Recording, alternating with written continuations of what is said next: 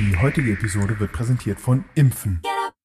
Impfen schützt nicht nur das Leben der anderen, sondern auch dein eigenes. Impfen kann Pandemien wirksam bekämpfen. Impfen. Jetzt mitmachen. Impfen wirkt nachweislich über den Placebo-Effekt hinaus. Und da habe ich halt viel gefeiert in der Zeit. Dann saß ich total verkadert morgens um acht in so einer Vorlesung auf der Fensterbank, weil das alles überfüllt war und dachte so, was mache ich hier eigentlich? Und da weiß ich noch wie heute, da habe ich drauf geguckt und gedacht, das ist es. Ich glaube, ich habe den Druck unterschätzt. Wenn ich das irgendwann nicht mehr mit meinem Gewissen vereinbaren kann, muss ich einen Job wechseln. Was ich falsch mache, ist, ich arbeite einfach zu viel. Also da habe ich dann auch gemerkt, so ist ja eigentlich echt ein anderer Job, so, ne?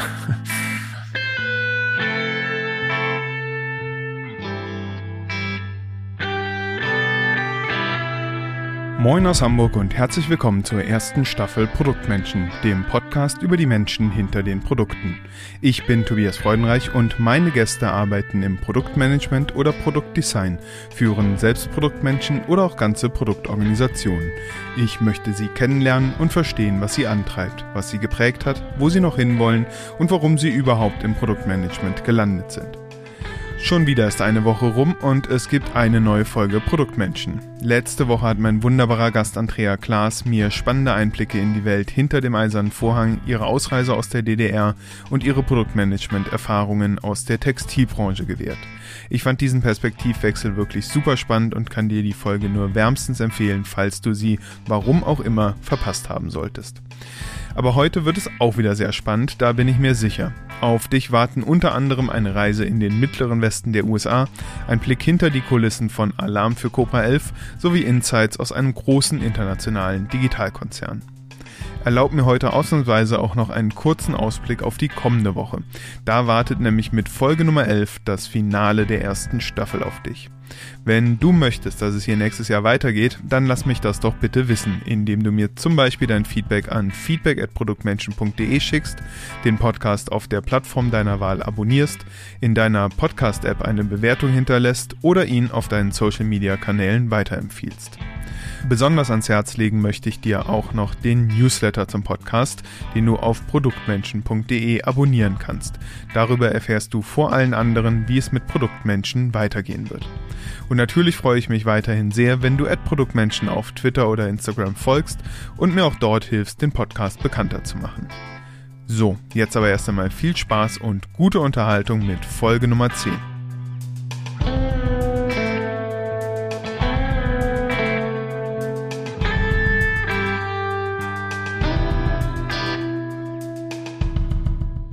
Mein heutiger Gast ist ein 100% Arabica, ausgesät und zur Reife gewachsen im schönen Taunus, qualitativ hochwertig aufbereitet in Mainz und Düsseldorf, sodann geröstet im fernen London, um schließlich in der freien und Hansestadt Hamburg die volle Wucht seiner satten Aromen zu entfalten. Die Jahre formten ein ganz besonderes Tieflandgewächs, dessen dezente Noten von Bauingenieurswesen und Tontechnik zu vollendet veredeltem Spitzengenuss verschmelzen. Er ist heute hier zu Gast, um gemahlen zu werden, denn frisch gemahlen ist ja bekanntlich am besten. Mir bleibt zu hoffen, dass unser Gespräch nicht als Flat White oder gar Cold Trip endet, aber dieses Risiko ist mit meinem heutigen Gast äußerst gering. So freue ich mich auf eine Unterhaltung nach Art eines tiefgründig facettierten Espresso mit dem Träger des frei erfundenen Kaffeeverdienstkreuzes am Bande. Herzlich willkommen, lieber Marc Kaffee Kadisch. Vielen Dank, Tobi. ähm, die, bei der Anmoderation muss ich ja sehr lachen. Ähm, ich, muss mir, ich muss eine kurze Korrektur einschieben, weil ich natürlich Düsseldorf nicht auf mir sitzen lassen kann. Ich habe in Düsseldorf gearbeitet, nie dort gelebt. Oh. Sondern in Köln. In und das Köln. macht natürlich dort einen großen Unterschied. Und ähm, ja, ansonsten vielen Dank. Also lieber Kölsch als alt, oder? Ja, definitiv. Okay. Verstehe. Jetzt hatte ich äh, ähm, als Icebreaker mir ähm, natürlich lange überlegt, welche Frage ich dir wohl stelle zu Anfang des Gesprächs, um dich mal so richtig ins Plaudern zu bekommen, so dass man dich kaum noch halten kann. Ähm, ich versuche es einfach mit dir hier. Wie war dein Kaffee heute? Durchaus ein Thema, wo ich länger drüber reden kann. Ähm, Der war überraschend. Also meine Frau hat, hat sich sehr gewundert. Ich habe heute Morgen ein Torrefaktum getrunken. Mhm. Und ähm, kleine Rösterei in Hamburg-Ottensen. Ja, Entschuldigung, genau, Bio-Rösterei, die normalerweise nicht mein Ding sind, weil sie eigentlich den Kaffee nicht genug streicheln, sondern totrösten. Aber ähm, ich habe gerade eine Phase lassen, wie du mir immer vorwirfst, ganz wenn ich genau, meine Bohnen auflege. Ja? Genau, verkohlt. ähm, und ich, ich bin hm. aber gerade, ich trinke gerade etwas dunkler und deswegen war es heute Morgen ein ähm, Filter von Torrefactum aus Honduras, der echt lecker war. Und da habe ich direkt zwei gemacht und bin ganz zufrieden. Und deswegen habe ich aber eben nicht noch eingetrunken. Verstehe, verstehe. Also Kaffee zweifelsohne deine ganz große private Leidenschaft, aber bisher nicht zum Beruf gemacht. Warum eigentlich?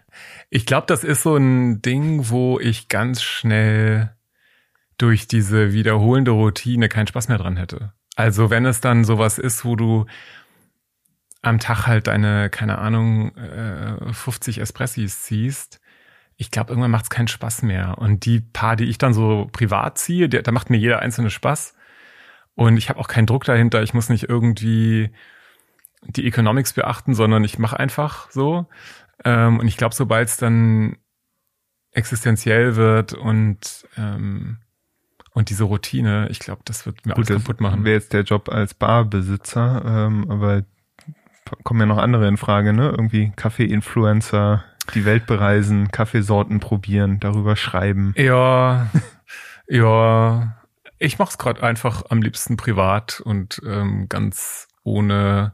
Also dabei kann ich halt sehr unbefangen an die Sache rangehen und habe nicht noch irgendeine Agenda, sondern macht es halt wirklich ausschließlich aus Spaß und am und Spaß am, am, am Genuss. Und ich glaube, sobald es irgendwie professionell wird, hätte ich einfach Bedenken, dass ich dass ich verkannte und dass es, dass mir der Spaß flöten geht. Wo, wobei du, wer dich ein bisschen näher kennt, wird's wissen, dieses Hobby ja hochprofessionell ausübst. Ähm, weiß, weiß nicht, ob man es wirklich Hobby nennen kann. Äh, pa ja. Passion trifft's vermutlich halbwegs, aber ich würde sagen, ähm, gibt, gibt wahrscheinlich kaum einen professionellen ähm, Kaffeebarbetreiber in Hamburg, der das auf ähnlich hohem Niveau macht, wie du das zu Hause in deiner privaten Küche betreibst.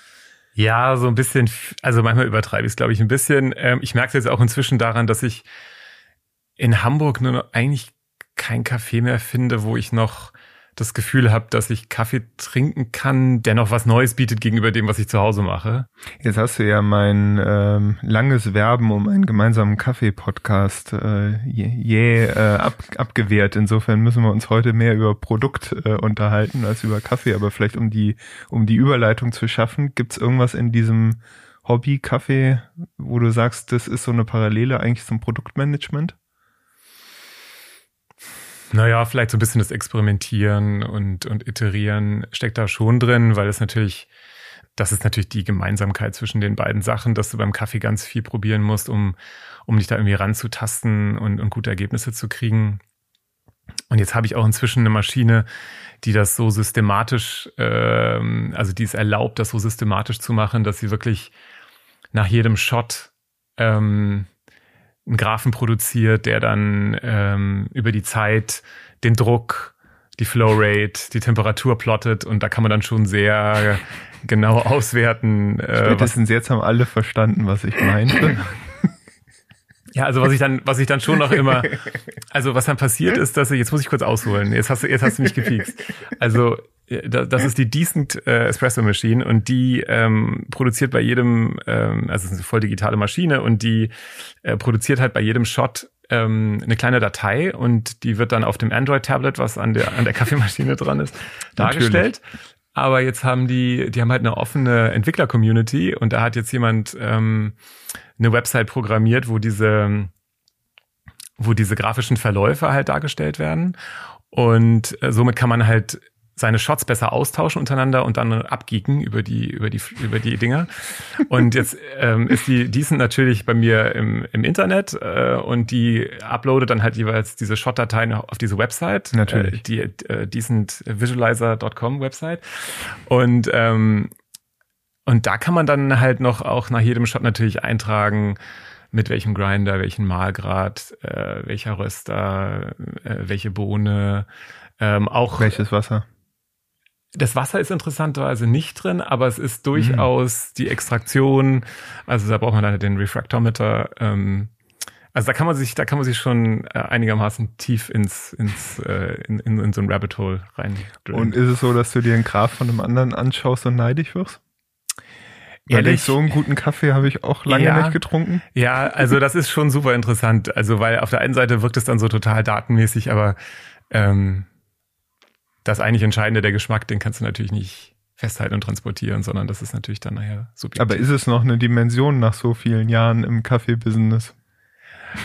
Ja, also. Mit Zahlen, Daten und Fakten.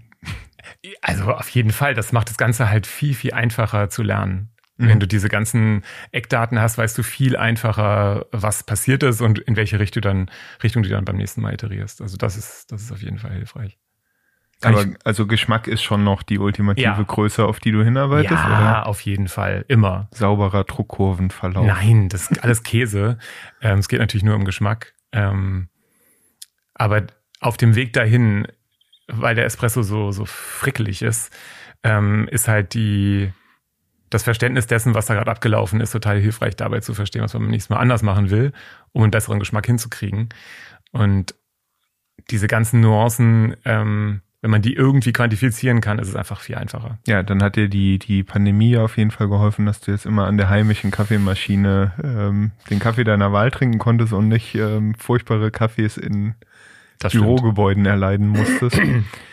Aber äh, um, um die Überleitung dann zu schaffen, ähm, letztlich glaube ich ja, trinkst du nur Kaffee, um dich zur Höchstleistung zu dopen, damit du in deinem Job äh, bei Yelp ähm, so erfolgreich sein kannst, wie du es bist, nämlich dort als Group Product Manager. Was kann ich mir darunter vorstellen? Was ist ein Group Product Manager und was ist eigentlich dieses Yelp? Ein Group Product Manager ist einfach eine Führungskraft im Produkt. Das heißt, ähm, äh, ich führe fünf Produktmanager ähm, und äh, Yelp ist einfach eine, eine Ratings-Plattform. Das heißt, ähm, da hm, gibst du Ratings und Reviews ab für, also historisch für Cafés und Restaurants, Bars und sowas.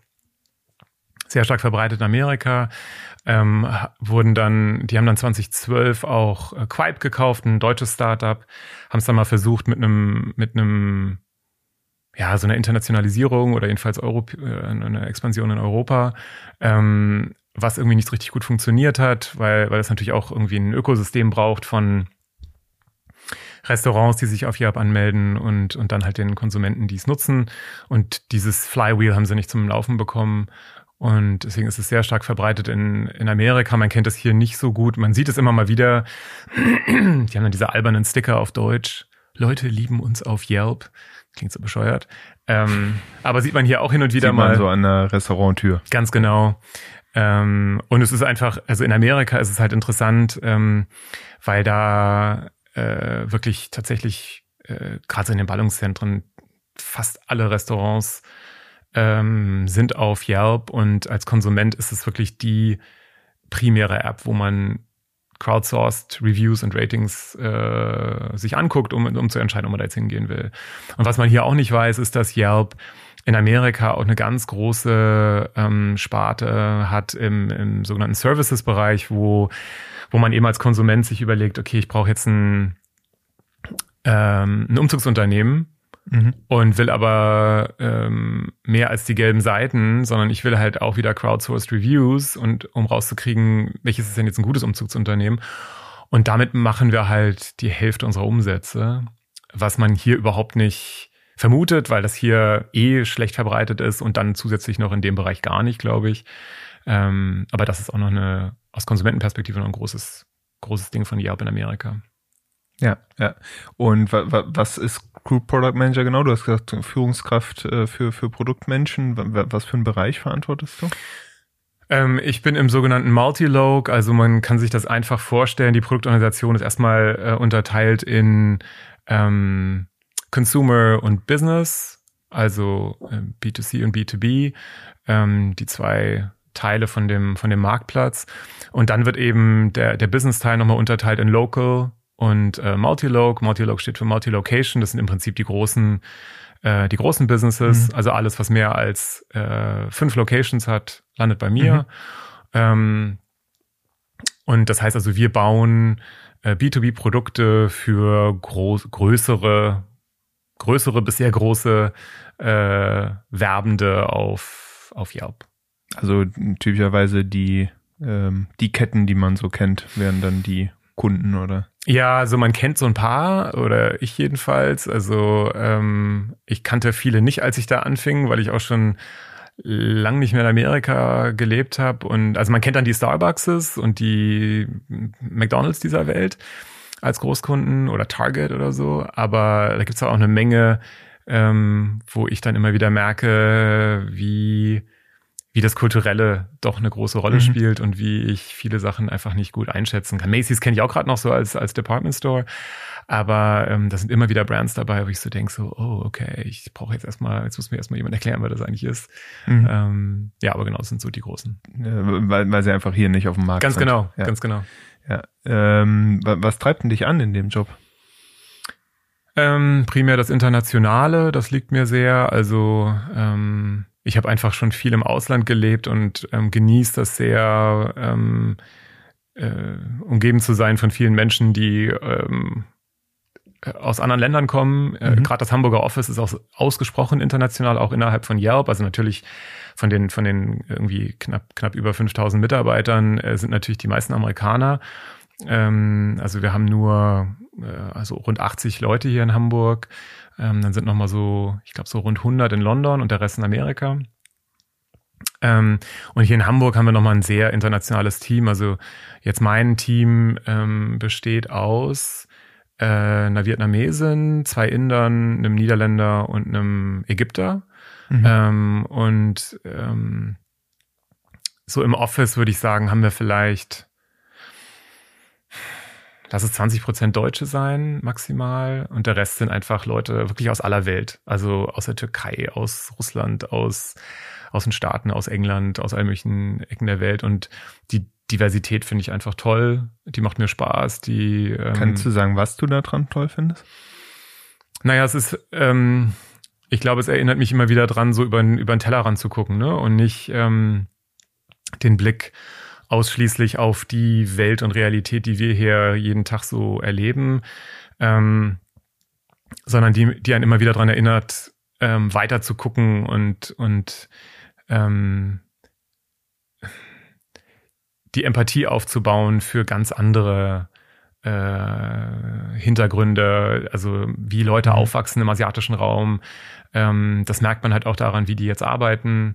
Ähm, das ist eine ganz andere Arbeitsmoral und das finde ich, das finde ich einfach äh, bereichernd. Das mhm. ist es, glaube ich. Es ist vor allem bereichernd. Wie, wie anders? Wo, woran würdest du es charakterisieren?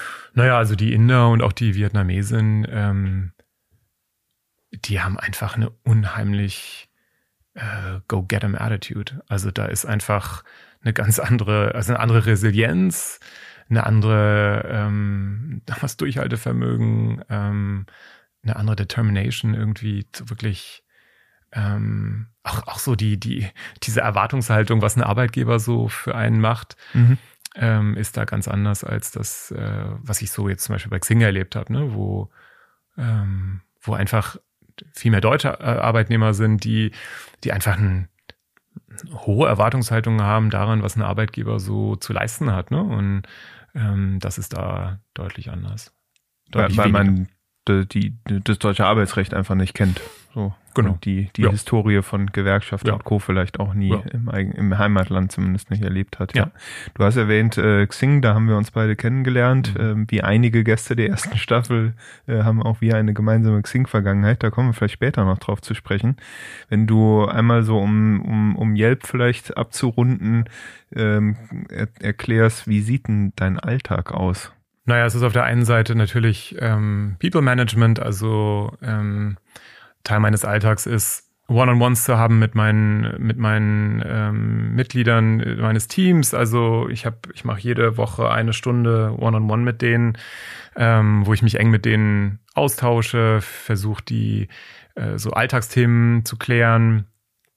aber auch äh, versucht zu coachen und die weiterzubringen in ihrer persönlichen Entwicklung, ähm, aber auch mal private Krisen zu bewältigen. Also jetzt gerade zu Covid-Zeiten habe ich durchaus ähm, welche im Team, die damit besonders straucheln und, und wo ich mich dann, ähm, wo, wo ich meine Verantwortung darin sehe, die, die zu unterstützen und die ähm, ja, zu coachen. Mhm. Ähm, die Fürsorgepflicht des Arbeitgebers ja. wahrzunehmen, so. Ja, ja und es, also es hat für mich dann auch was mit, ähm, also ich will als Vorgesetzter da auch eine entscheidende Rolle spielen ähm, und will auch ein, ein echtes persönliches Verhältnis zu denen haben, was in, im Rahmen dessen, was ich leisten kann, ähm, auch einen Unterschied macht, wenn ich das, äh, wenn das möglich ist mhm. und wenn die das auch wollen. Dann habe ich natürlich viel so Koordination und Austausch, äh, Informationsaustausch mit, mit anderen Führungskräften, also gerade so im Engineering und im Design.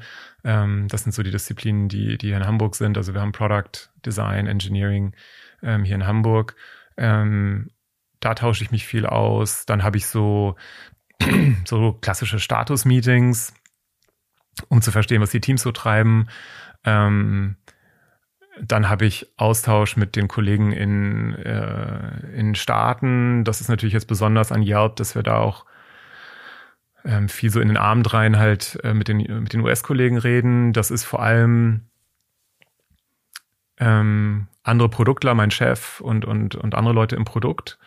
Ähm, teilweise andere Führungskräfte ähm, zu irgendwelchen Themen, aber halt auch Sales, weil es eine, eine B2B-Rolle ist, ist da auch viel Sales dabei, ähm, um halt jetzt zum Beispiel haben wir gerade ein neues Erdformat ähm, auf die Beine gestellt und da ging es halt ganz viel drum, ähm, Exploration, Discovery, wie immer man es nennen will, aber Klärung dessen, was wollen wir eigentlich machen mhm. ähm, und wie, wie entsteht eigentlich Wert für wen und ähm, wie machen wir es dann genau im Detail.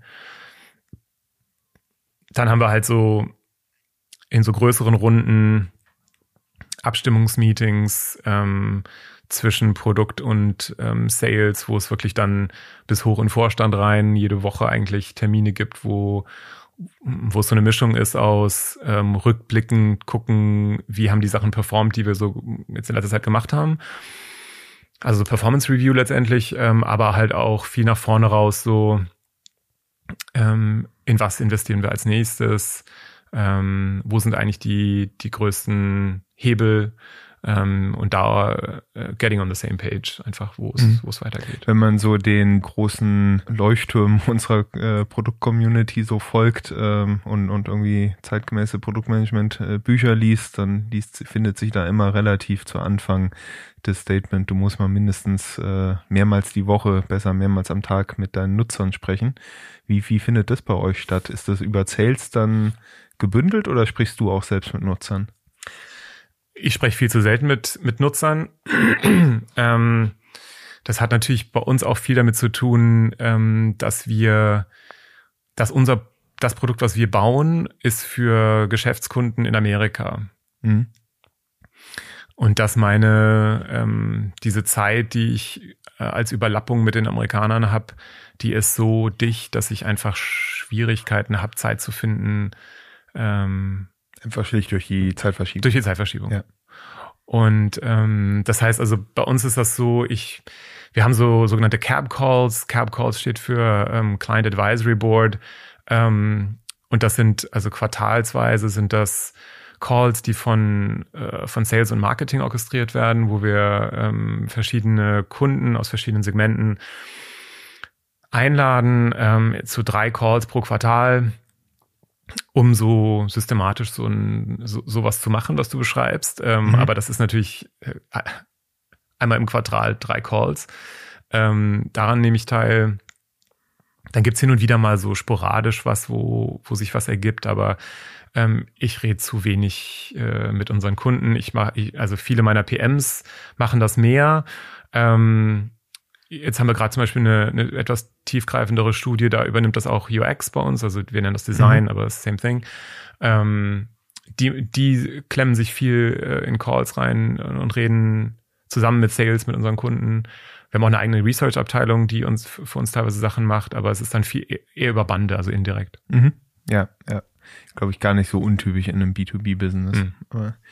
Ähm, würde hier gerne mal einen harten Cut machen und die Gegenwart äh, verlassen, äh, wenn du erlaubst, gerne dich auf eine kleine Reise in die Vergangenheit äh, entführen, ähm, beziehungsweise müsstest du mich eher entführen, weil ich war ja nicht dabei. Ähm, wenn du so über deine Kindheit äh, nachdenkst, was geht dir als erstes so durch den Kopf? Wie würdest du deine Kindheit beschreiben? Behütet, also ich bin im Taunus aufgewachsen, wie du glaube ich gesagt hast, und ähm, also äh, irgendwo im, das war schon fast ländlich, muss man sagen. Also schon noch auf der, auf der S2-Linie, vorletzte Station, also mhm. irgendwie mit dem Anschluss nach Frankfurt, aber ähm, in so einem kleinen Kaff ähm, mit irgendwie, ich weiß nicht, 1000, 2000 Einwohnern.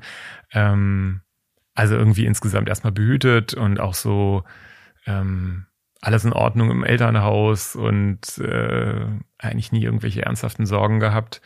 Ähm, ja, das glaube ich ist das erste, was mir einfällt. Und dann ist, glaube ich, das zweite, was mir einfällt, ist so auch schon so als Kind, Kind, Jugendlicher ein bisschen rumgekommen. Also ähm, als ich drei war, ist mein Vater nach Nigeria versetzt worden.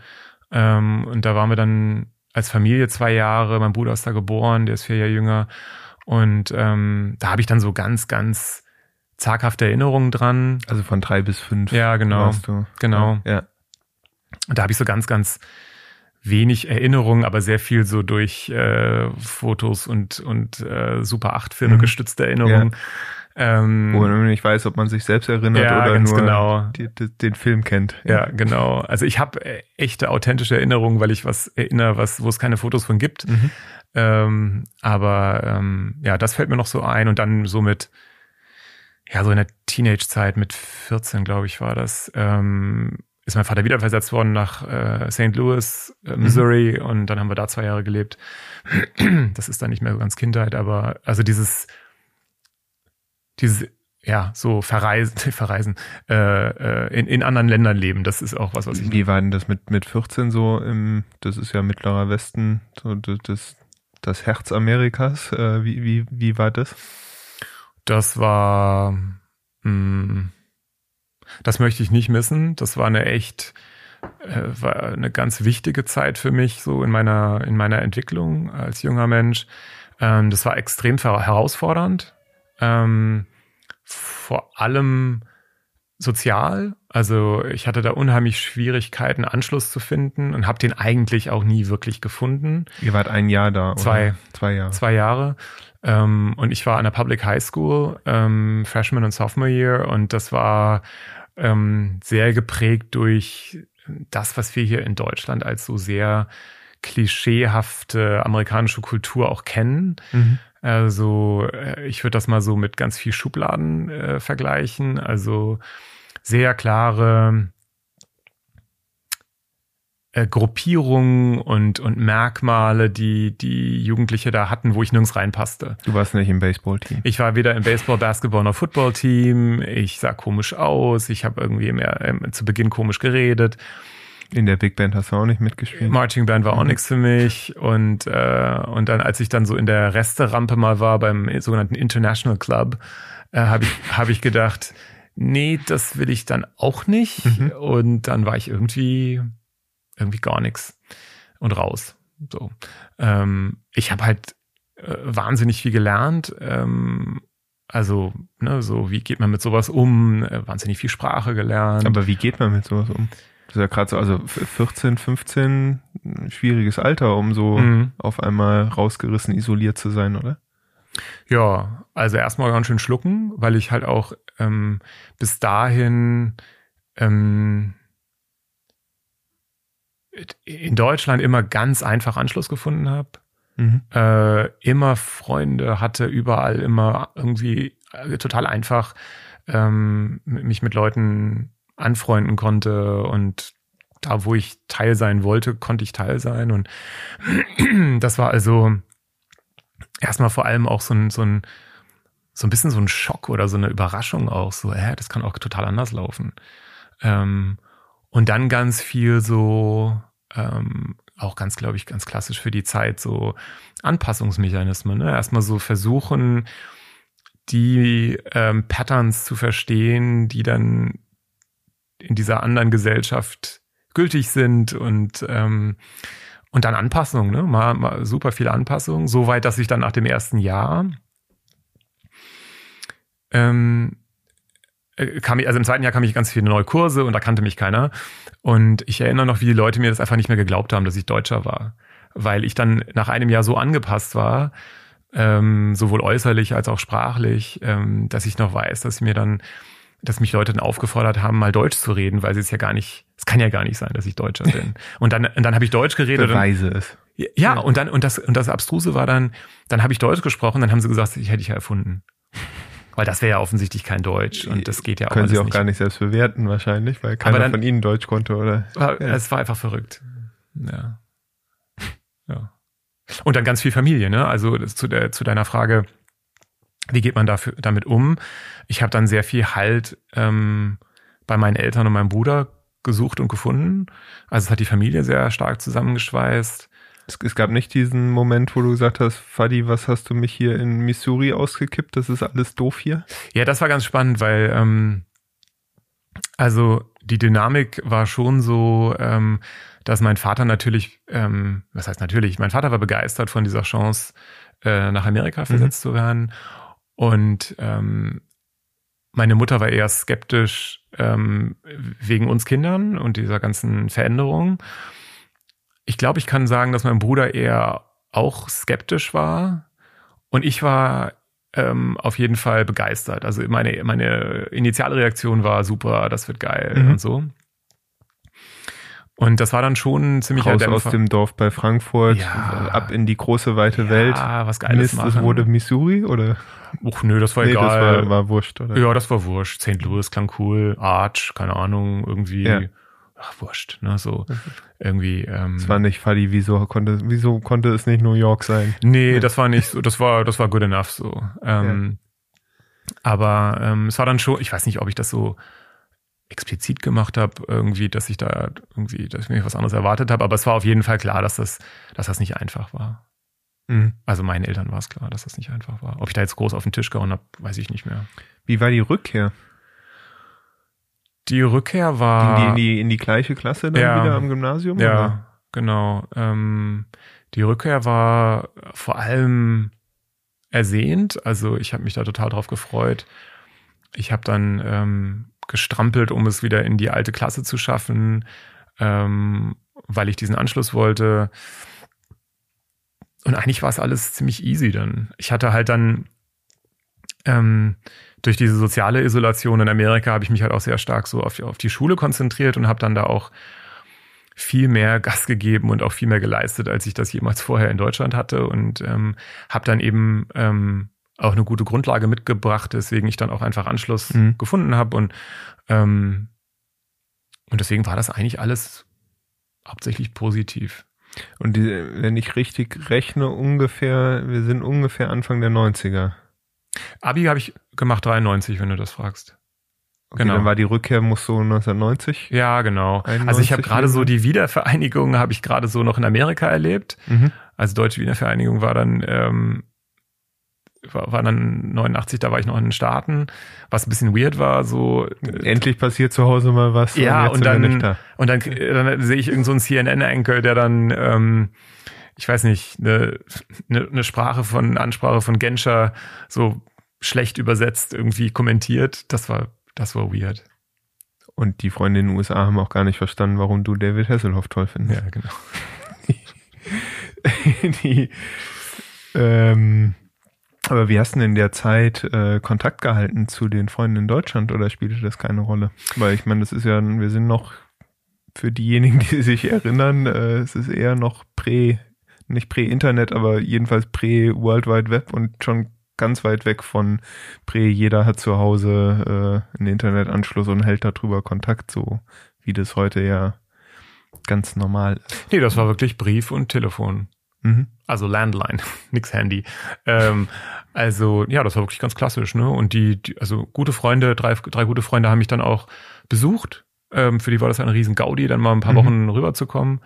Ähm, das war auch ein wichtiger Anker, so im Kontakt halten. Aber jetzt so dieses, sag mal, Unterjährige, das war dann wirklich, äh, ich erinnere noch dann so ähm, an so einem alten Telefon, äh, diese klassischen amerikanischen äh, Riesentelefone, die da stand so eins bei meinen Eltern im, im Schlafzimmer und da saß ich dann zu irgendwelchen komischen Zeiten und habe mit denen telefoniert oder Briefe geschrieben. Mhm.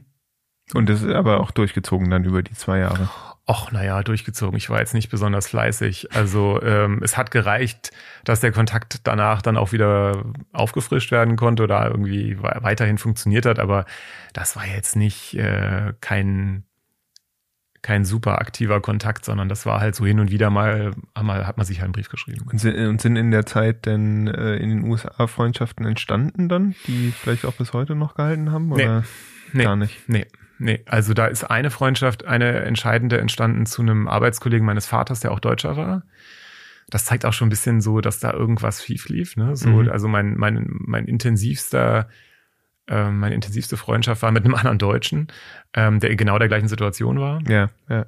Also Sohn vom Arbeitskollegen. Ganz genau. Ja. Sorry, was habe ich gesagt? Irgendwas anderes, ja. Ähm, und die Freundschaft ist aber nicht so richtig, die hat nicht lange also schon eine Weile, gab ein das Jahre. verbindende Element vor Ort, aber Mhm. danach Genau. hat sich's Ja. ausgefasst. Ja. Und äh, ansonsten so zu, zu den Freunden deiner Schulzeit heute sind haben, haben die heute noch eine, eine wichtige Rolle oder ich Gar sehe nicht. einen Kopfschütteln Gar nicht. Mark. Okay. Gar nicht. Nee. Nee, also so, ähm, ich überlege gerade, wann, äh, von wann ich noch Kontakt habe. Also äh, einer fällt mir gerade ein, der ganz interessant ist. Ähm, ich bin dann nach dem Abi ähm, bin ich nach Seattle und habe da in einem YMCA-Camp äh, Kinder betreut.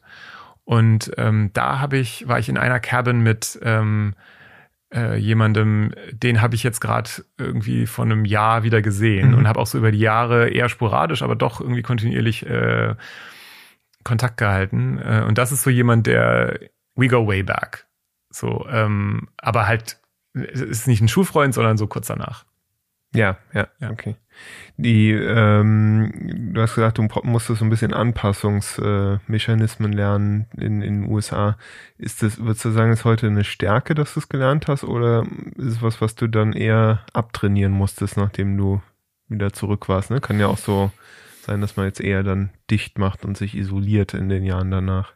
Nee, ich glaube, das, das ist schon eher was, was ich, ich würde als, was weiß ich, Stärke, also als Fähigkeit ähm, äh, bezeichnen würde. Ich glaube, das hat mir zum Beispiel auch geholfen bei anderen Au Auslandsaufenthalten danach. Ähm, also ich habe dann 97 ähm, mein Auslandsjahr gemacht in Brighton. Ähm, da hat mir das auf jeden Fall geholfen. Und, und dann habe ich ja, äh, bin ich 2003 bin ich dann nach London und ich glaube auch da so die erste Zeit, wo man dann irgendwie sich so in der Kultur neu orientieren muss und äh, natürlich auch teilweise anpassen muss. Da hat, glaube ich, dieses, dieser Dry Run äh, hat da, da schon geholfen. Ja, wir kommen gleich so ein bisschen auf deine Stationen zu sprechen. Also, also so viel kann man schon mal verraten. Die Erfahrung in den USA hat nicht dafür gesorgt, dass du irgendwie scheu wurdest, Nee. äh, in, in neue äh, Gefilde aufzubrechen. Mhm. Ähm, wenn du nochmal so ans, ans Elternhaus denkst, was, was wären Stärken, die deine Eltern dir mitgegeben haben? Oder vielleicht auch Werte, die, die wichtig waren damals, die dir vielleicht auch heute noch wichtig sind? Ähm, also meine Mutter ist unheimlich empathisch und ähm, und das hat sie mir auf jeden Fall mitgegeben. Also ganz viel so soziale Fähigkeiten, glaube ich, habe ich von meiner Mutter. Da ist sie unheimlich stark und ähm, und ich habe auch gerne und viel Zeit mit ihr verbracht. Das ist, äh, glaube ich, was ganz Zentrales. Mein Vater als Ingenieur ähm, hat mir, glaube ich, viel so so systematisches Denken und auch so ein paar handwerkliche Sachen ähm, mitgegeben, die, die mir jetzt auch so im Job viel, beides hilft mir im Job, ähm, Mhm. aber so ganz unterschiedliche. Das eine eher so, eher so Hard Skills und das andere eher so Soft Skills. Was, wer- hast du ein Beispiel für so eine handwerkliche Sache? Die, dein Vater war Bauingenieur, Mhm. haben wir, äh, glaube ich, noch gar nicht gesagt. Ähm, mir fällt der Transfer gerade nicht so leicht von was Handwerkliches, was der Bauingenieur vermittelt hat, was dir heute im Job als Produktmanager hilft. Na, ich glaube, das ist dann eher so diese, diese Denke, die ich da jetzt meine. Also ähm, eher so eine rationale, systematische, strukturierte ähm, Denkweise, auch so im Planerischen. Ne? Also mein Vater war Projektleiter und ähm, er hat auf jeden Fall ähm, sehr gutes Händchen für Planung und das ist durchaus was, was ich was ich auch viel jetzt im Job mhm. äh, anwenden kann. Ähm, nee, also so äh, das Handwerkliche, das hat glaub, nichts mit meinem Job zu tun. Äh, das sind eher so Sachen, die mir einfach äh, beim keine Ahnung, Ikea-Möbel aufbauen helfen, ja, äh, hilft. Ja. Ähm, aber äh, das andere ist eher so die Denkweise. Ja, ja. Und gibt's rückblickend was, wo du sagen würdest, da hat man eigentlich früher schon dran erkennen können, dass aus dem Markt mal ein guter Produktmensch wird? Würde ich spontan sagen, nein. Zu weit hergeholt. Zu weit hergeholt. Das hat dich ja auch erstmal so überhaupt nicht ins Produkt gezogen. Wenn man äh, sich deinen Lebenslauf anguckt, dann bist du erstmal in Fadis Fußstapfen getreten und hast Bauingenieurswesen an der FH Mainz studiert. Ähm, um dann aber gleich danach 99 äh, Tontechnik am, an der SAE ähm, nachzulegen und dann auch erstmal als äh, Tontechniker und Studiomanager in erst Düsseldorf zu arbeiten, aber in Köln zu leben, haben wir gelernt. Ähm, und dann in, in, dann hat sich nach London gezogen, wo du als Studiomanager gearbeitet hast. Ähm, warum erstmal Bauingenieurswesen? Das ist total einfach. Das ist wirklich so wenig inspirierter Teenager, der nicht weiß, was er machen soll. Und kein Überblick über den Markt. Und ich glaube, ich habe so ein blödes so ein blödes Beratungsgespräch im damals BITS Berufsinformationszentrum mhm. gemacht und dann kam auch noch alle durch ja. ja. und dann kamen da irgendwie so ein paar Dinger bei raus und dann war da eins davon noch Bauingenieurwesen und ich glaube es war wirklich hauptsächlich ich hatte selbst keinen Plan aber es war so einfach so wirklich so das naheliegende so mhm. da, das und und dann war es ganz stark auch das habe ich ähm, eben so ähm, als wir ankamen schon erzählt ich hatte damals schon ganz stark diese Aspiration, dass ich irgendwas mit international so auf einer total flachen Ebene machen wollte. Und deswegen habe ich dann halt auch da in Mainz angefangen, weil die ein sogenanntes Bau europäisches Bauingenieurwesen hatten, was mich irgendwie noch ein bisschen interessiert hat. Mhm. So. Was, was, was heißt europäisches Bauingenieurswesen? Man kann dann irgendwie auch spanische und italienische Häuser bauen oder äh, was, nee, macht das Europäische aus? Es ging hauptsächlich um die Normen, ne? Das ist total mhm. langweilig. Also ähm, es ging hauptsächlich drum, dass im Studium dann auch ein paar internationale Normen mit ähm, behandelt wurden, so dass man verstanden hat, dass die DIN zwar in vielen Ländern angewendet wird, aber es durchaus auch ein paar Länder gibt, wo man nicht nach DIN baut mhm. ähm, und wie man das dann handelt. Und der der ähm, Studiengangleiter war auch viel im Ausland gewesen, der war bei Hochtief und der hatte einfach viel Erfahrung ähm, in, ich weiß gar nicht, afrikanischen Ländern zu bauen und da laufen die Sachen einfach noch ein bisschen anders und das war, das fand ich interessant und das haben die auch ein bisschen vermittelt. Warst du im Studium dann auch im Ausland? Ja, ich war ein Jahr in Brighton und das ist letztendlich auch ein wichtiger Baustein in dem Übergang zum Toningenieurwesen, weil ich dann in Brighton noch mehr aufgelegt habe als schon in Mainz und dann vor allem da so die Kurve gekriegt habe. Ähm, ähm, da habe ich Amon Tobin kennengelernt von Ninja Tune und der hat mir dann, der war DJ und aber auch Produzent und der hat mir dann den habe ich dann gefragt, so, ey, dieses Produzieren, wie komme ich denn da rein und so. Und dann hat er mir gesagt, geh zu Turnkey, so ein Laden in London. Mhm. Die verkaufen Sampler und Synthesizer und äh, liest die Sound on Sound. Das ist so ein, so ein Geek-Magazin für, ähm, für Musikproduktion. Und genau das habe ich gemacht und habe dann ähm, in der ersten Sound on Sound, die ich wirklich von Cover to Cover gelesen habe, obwohl ich nichts verstanden habe, da war eine Anzeige für die SAE drin. Und da weiß ich noch ja. wie heute, da habe ich drauf geguckt und gedacht, das ist es. Da habe ich mal richtig Bock drauf. Und dann habe ich eigentlich nur noch das Studium fertig gemacht, weil ich Sachen fertig machen will äh, im Leben so. Und, ähm, und dann habe ich aber sofort angefangen, äh, dieses, dieses, diese Ausbildung zu machen. Ja, und die, die SAE ist für die, die es nicht kennen, äh, eine private Hochschule für Audio und auch Video, oder? Ja, inzwischen macht die so alles mögliche Audio, Video, Web. Ähm, damals war es nur. Also für Menschen, die was mit Medien machen ja, wollen. Ja, genau. Ganz genau. Und da hast du Tontechnik gelernt. Genau. Dann.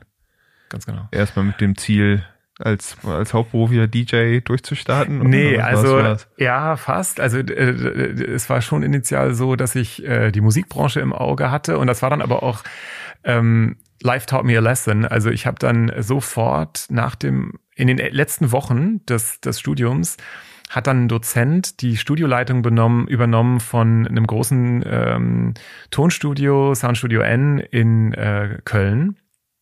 Also das war so ein Tonstudio, die hatten halt so auf der Creditlist so Bon Jovi und, äh, und, und äh, also ganz große Acts. Und da hatte die Studioleitung übernommen und brauchte Leute. Und er sprach mich an, ob ich da mitmachen will. Und das tat ich dann auch, ich glaube, für fünf, sechs Wochen. Und das war halt der absolut klassische Ausbeuterjob in der, in der Musikproduktionsbranche. Also mein, mein einschneidendes Erlebnis war dann, als ich dann ähm, morgens um drei äh, ins Studio fuhr, um eine abgehängte Decke abzureißen, ähm, äh, weil wir da eigentlich nur Handlangerarbeiten gemacht haben. Also wir haben nur morgens um drei, weil, weil ja, weil tagsüber wurde ja aufgenommen. Okay, musste fertig sein. ja, die. muss ja fertig werden. Mhm. Und ähm, so, und das habe ich dann ein paar Wochen mitgemacht und habe da so eine, so eine Truppe von, ich weiß gar nicht waren wir drei oder vier Leute so ein bisschen geleitet, die dann halt da so alle mit diesem, mit diesem, mit dieser Idee, dass da was ganz Tolles kommt, äh, angefangen haben. Mhm. Und äh, ein paar sind geblieben und ich bin dann ziemlich schnell gegangen und war so, ey, das ist, das ist doch alles scheiße hier. Also Kohle kam halt nicht. Äh, und, und dann halt, wie gesagt, morgens um drei abgehängte Decken abreißen. Also eine, eine sehr ähm, ja, ernüchternde Berufseinsteiger-Erfahrung. Äh, ich glaube, die haben viele von uns gemacht. Bei mir war das eher so auf der Digitalagenturseite, aber da gibt's ähnliche, ähnliche Jobs. Äh, die äh, zu was hat dich das motiviert? Was war so, du hast gesagt, das war so eine erste große Lektion, die du gelernt hast. Was, worauf hast du danach geachtet? Naja, es, ich glaube, gemacht? ich glaube, es war so ein bisschen der Pivot von Passion zu, naja, es muss auch schon irgendwie eine Existenz erlauben. Also es braucht schon auch die Komponente, dass ich ähm, Arbeitszeiten habe, die, die irgendwie verträglich sind und auch irgendwie Geld da rauskriege, mit dem ich mir irgendwas kaufen kann, äh, vielleicht erstmal eine Wohnung mieten kann. Und das war also ganz schnell so, dass ich dann ähm, viel mehr so Richtung ähm, Sound im Kontext von Video. Also erst mhm. habe ich so ein paar Live-Sachen gemacht, so wer das noch kennt, Viva und Mola und so. Da habe ich so ein paar Live-Shows gemacht und ähm, als also als Tonassistent und ähm, dann hat es mich so in die Sound Post-Production verschlagen, wo ich dann ähm, bei Dreiklang in Düsseldorf ähm, so RTL-Serien wie Cobra Cobra 11 oder wie heißt Cobra das? 11, ja. ja. Alarm für Cobra 11. Alarm für Cobra 11 habe ich, weiß ah, ich, 27 die Autobahnpolizei. 27 Folgen vertont ähm, mit mit irgendwelchen Car Crashes äh, und so weiter. Ähm, aber da habe ich dann Spaß dran gefunden. Ähm, Brauchte das mehr als 10 Sound Samples bei der Serie? Ja, doch, das war schon ein bisschen aufwendiger, aber ähm, es war es war sehr einfach. Nee, aber was dann also letztendlich war es einfach so diese Einsicht so ähm, ist, ein Job muss, muss nicht nur einfach Spaß machen, sondern da gibt es auch so ein paar andere Kriterien, die er erfüllen muss. Und ähm, ich bin ja dann sehr hart so von, von Bauingenieurwesen weg, weil mir das einfach überhaupt, da gab es einfach keinen Funken Energie für oder, oder Begeisterung zu diesem Tonding, was halt voll, voll die, die Begeisterungsdimension äh, erfüllt hat. Und, und ich habe dann irgendwie so ein bisschen wieder äh, gemerkt, okay, ich muss schon auch in einem Bereich sein, wo, wo es funktioniert. So. Wie schnell war dir denn im Bauingenieurswesen klar, dass da kein Funke, keine Energie, keine Leidenschaft für da ist? Das ging total schnell. Also das war, das waren glaube ich schon, also ich weiß nicht, ob ich da jemals irgendwie eine wirkliche Begeisterung hatte. Ähm, das war, also die, die, ich weiß noch, so, da gab es so Baustoffkunde-Vorlesungen, wo ich so dachte, ey, das, das Material- und Festigkeitslehre. Oh, und da habe ich halt viel gefeiert in der Zeit. Dann saß ich total verkadert morgens um acht in so einer Vorlesung auf der Fensterbank, weil das alles überfüllt war und dachte so, was mache ich hier eigentlich? Und nee, also das war, ich habe halt immer irgendwas studiert. Aber um jetzt mal den Kaffee zu malen, äh, wenn dir das so früh klar war, wieso hast du fünf Jahre Bauingenieurswesen studiert? Ich glaube, das war the thing you do. Das war so eine, das war irgendwie so eine, so ein, so ein Automatismus. Ähm, ich hatte dann halt irgendwas, was ich mache. Mhm. Und nebenher habe ich halt alle möglichen anderen Sachen gemacht, die viel, viel, viel wichtiger von der Partys organisiert und aufgelegt und Kram gemacht. Aber und trotzdem das Studium erfolgreich abgeschlossen, ja, oder? Ja, ja, du, du, bist Bauingenieur. Ich bin Bauingenieur. Ja. Also ich habe mal ja. abgeschlossenes, also ne, als FH-Diplom und so. Ähm, und ah, ist keine, ich weiß gar nicht mehr.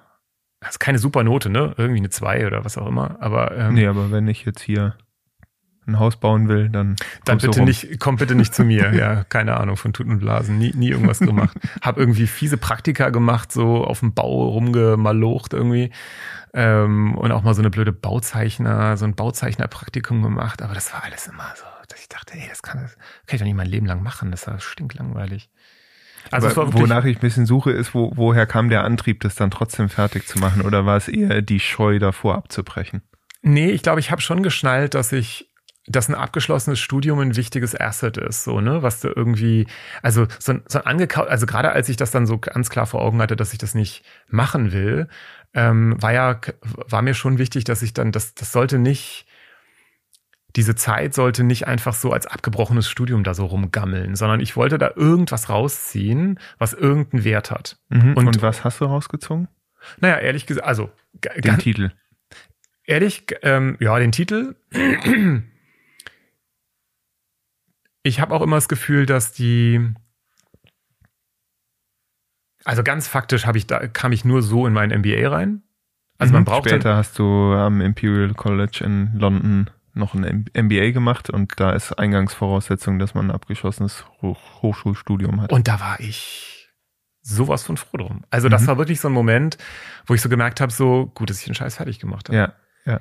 Ähm, und davor war es, glaube ich, einfach immer so, dass ich schon irgendwie ein besseres Gefühl hatte, auch so in Vorstellungsgesprächen oder so sagen zu können, so, ich habe das zwar nie gemacht, aber ich habe es abgeschlossen. Ja. Und das hat irgendwie auch ähm, bei vielen resoniert das einfach so als ähm, ja, irgendwann nichts angekaut rumliegen lassen, so, ne? mhm. ne? So. Verlässlich, zieht's durch, äh, haut, ja, nicht, so. haut nicht gleich in den Sand, nur weil es mal kurz ja. keinen Spaß macht. Ja. ja. ja. Und durch die Side-Projects war es dann auch eine erträgliche Phase, oder? Muss genau. ich mich dich, muss man sich dich als äh, leidenden Studenten vorstellen? Überhaupt nicht. Ich war ein, ich war ein äh, total abgelenkter, schlechter Student, aber lebensfroh mit all den anderen Sachen, die ich sonst so gemacht habe. Damals schon Kaffee getrunken? Mm, ja, aber nicht, aber Automatenkaffee in der, in der Unimensa. Also mit Kaffee ging's los in London, weil es da einfach geilen Kaffee gibt. So, ja. das, da ging das los. Ja. ja, dann lass mal nach London springen. Also du bist über die Tontechnik eigentlich nach London gekommen, ist Studiomanager bei Boom Post mhm. in, in London. Ähm, und dann kam aber äh, ja drei Jahre später, wir sind jetzt im Jahr 2006, äh, der dann doch nochmal der Wunsch nach Studium ja. in dir auf äh, mit dem MBA am Imperial College. Woher kam der Wunsch? Für den MBA? Mhm. Also ich habe dann halt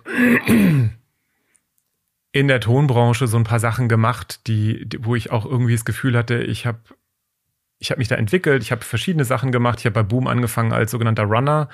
Der Runner ist so der, der Arsch vom Dienst. Mhm. Ähm, der morgens um drei die Studiodecke rausreißt? Ja, nee, nee so schlimm war So nicht. schlimm nicht, aber es ist schon so, ähm, dass du wirklich den ganzen Tag eigentlich nur Tapes durch die Gegend rennst. Also tatsächlich, ne, du, du also da geht's halt äh, viel darum, dass du ne, ne, ne, ein Tape mit einer Show drauf von einem vom Videopost zum zum Soundstudio rennst und äh, und dann aber auch Tee machst und allen möglichen Kack, der so anfällt. Und dann habe ich mich schnell so reingefuchst, dass ich dann angefangen habe, ähm, Aufnahmen zu machen, also so Foley-Aufnahmen, so, so mhm. Geräusche und auch ein bisschen äh, Sounddesign gemacht. Genau, vor allem so Schritte und so ein Zeug. Äh, das war sehr geil. Ähm, mein Claim to Fame ist, äh, dass ich einen Credit habe auf IMDb für Pride and Prejudice. Ähm, da äh, noch mit meinem alten Nachnamen. Ähm, Alarm für Cobra 11 und Pride. From, ja, ja, Wahnsinn. Ja, ja, genau. Kira Knightley, das war der, das große Ding. Ähm, naja, anyway, also ich habe mich also da. Man sieht deinen Namen im Abspann? Mark, ja. Mark Hefner, Hefner, zu der Zeit. Ja, genau. Ja. genau. Wenn du da, wenn du lang genug da sitzt, äh, äh das werde ich heute noch tun. Foley recordest, äh, genau. Da weiß wow. ich noch, weiß ich noch, wie wir in ähm, im, im Kino saßen, meine Frau und deren Tante, die in London lebt, und ich, und wirklich dann bis zu dem Moment äh, da saßen wo das Kino fast leer war. Was eine absolute Unart ist. Ich finde es eine absolute Frechheit, wenn Leute im Kino aufstehen, bevor der Abspann zu Ende gelaufen ist.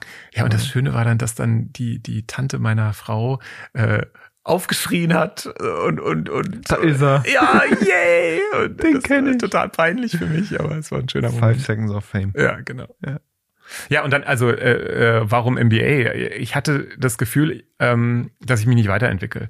Und dass ich auch nicht das Gefühl hatte, dass wenn ich in ein anderes Studio wechsle, dass ich da dann was Neues lerne, mhm. weil ich, ähm, ich brauchte mehr Platz. Ich brauchte mehr, Entfaltungsraum und ähm, habe mich dann interessanterweise, ich habe zwischendrin auch so ein bisschen die Technik gemacht bei Boom, habe ich da überall neues Zeug reingebaut und dann habe ich irgendwann gedacht, so ah, vielleicht muss ich einfach noch mehr so so IT-Zeug lernen und habe mich dann so für für so ähm, äh, Computer Science Degrees irgendwie interessiert und habe dann bin zu so ein paar Tagen der offenen Tür gegangen von so ein paar Unis und habe dann irgendwo äh, an der Middlesex ähm, äh, auf Holloway Road, weiß ich noch wie heute, da habe ich ähm, äh, dann was, ne, war ich bei einer Veranstaltung ähm, für ein MBA und da habe ich einfach mal Feuer gefangen und gedacht, so, vielleicht muss ich so was ganz anderes machen.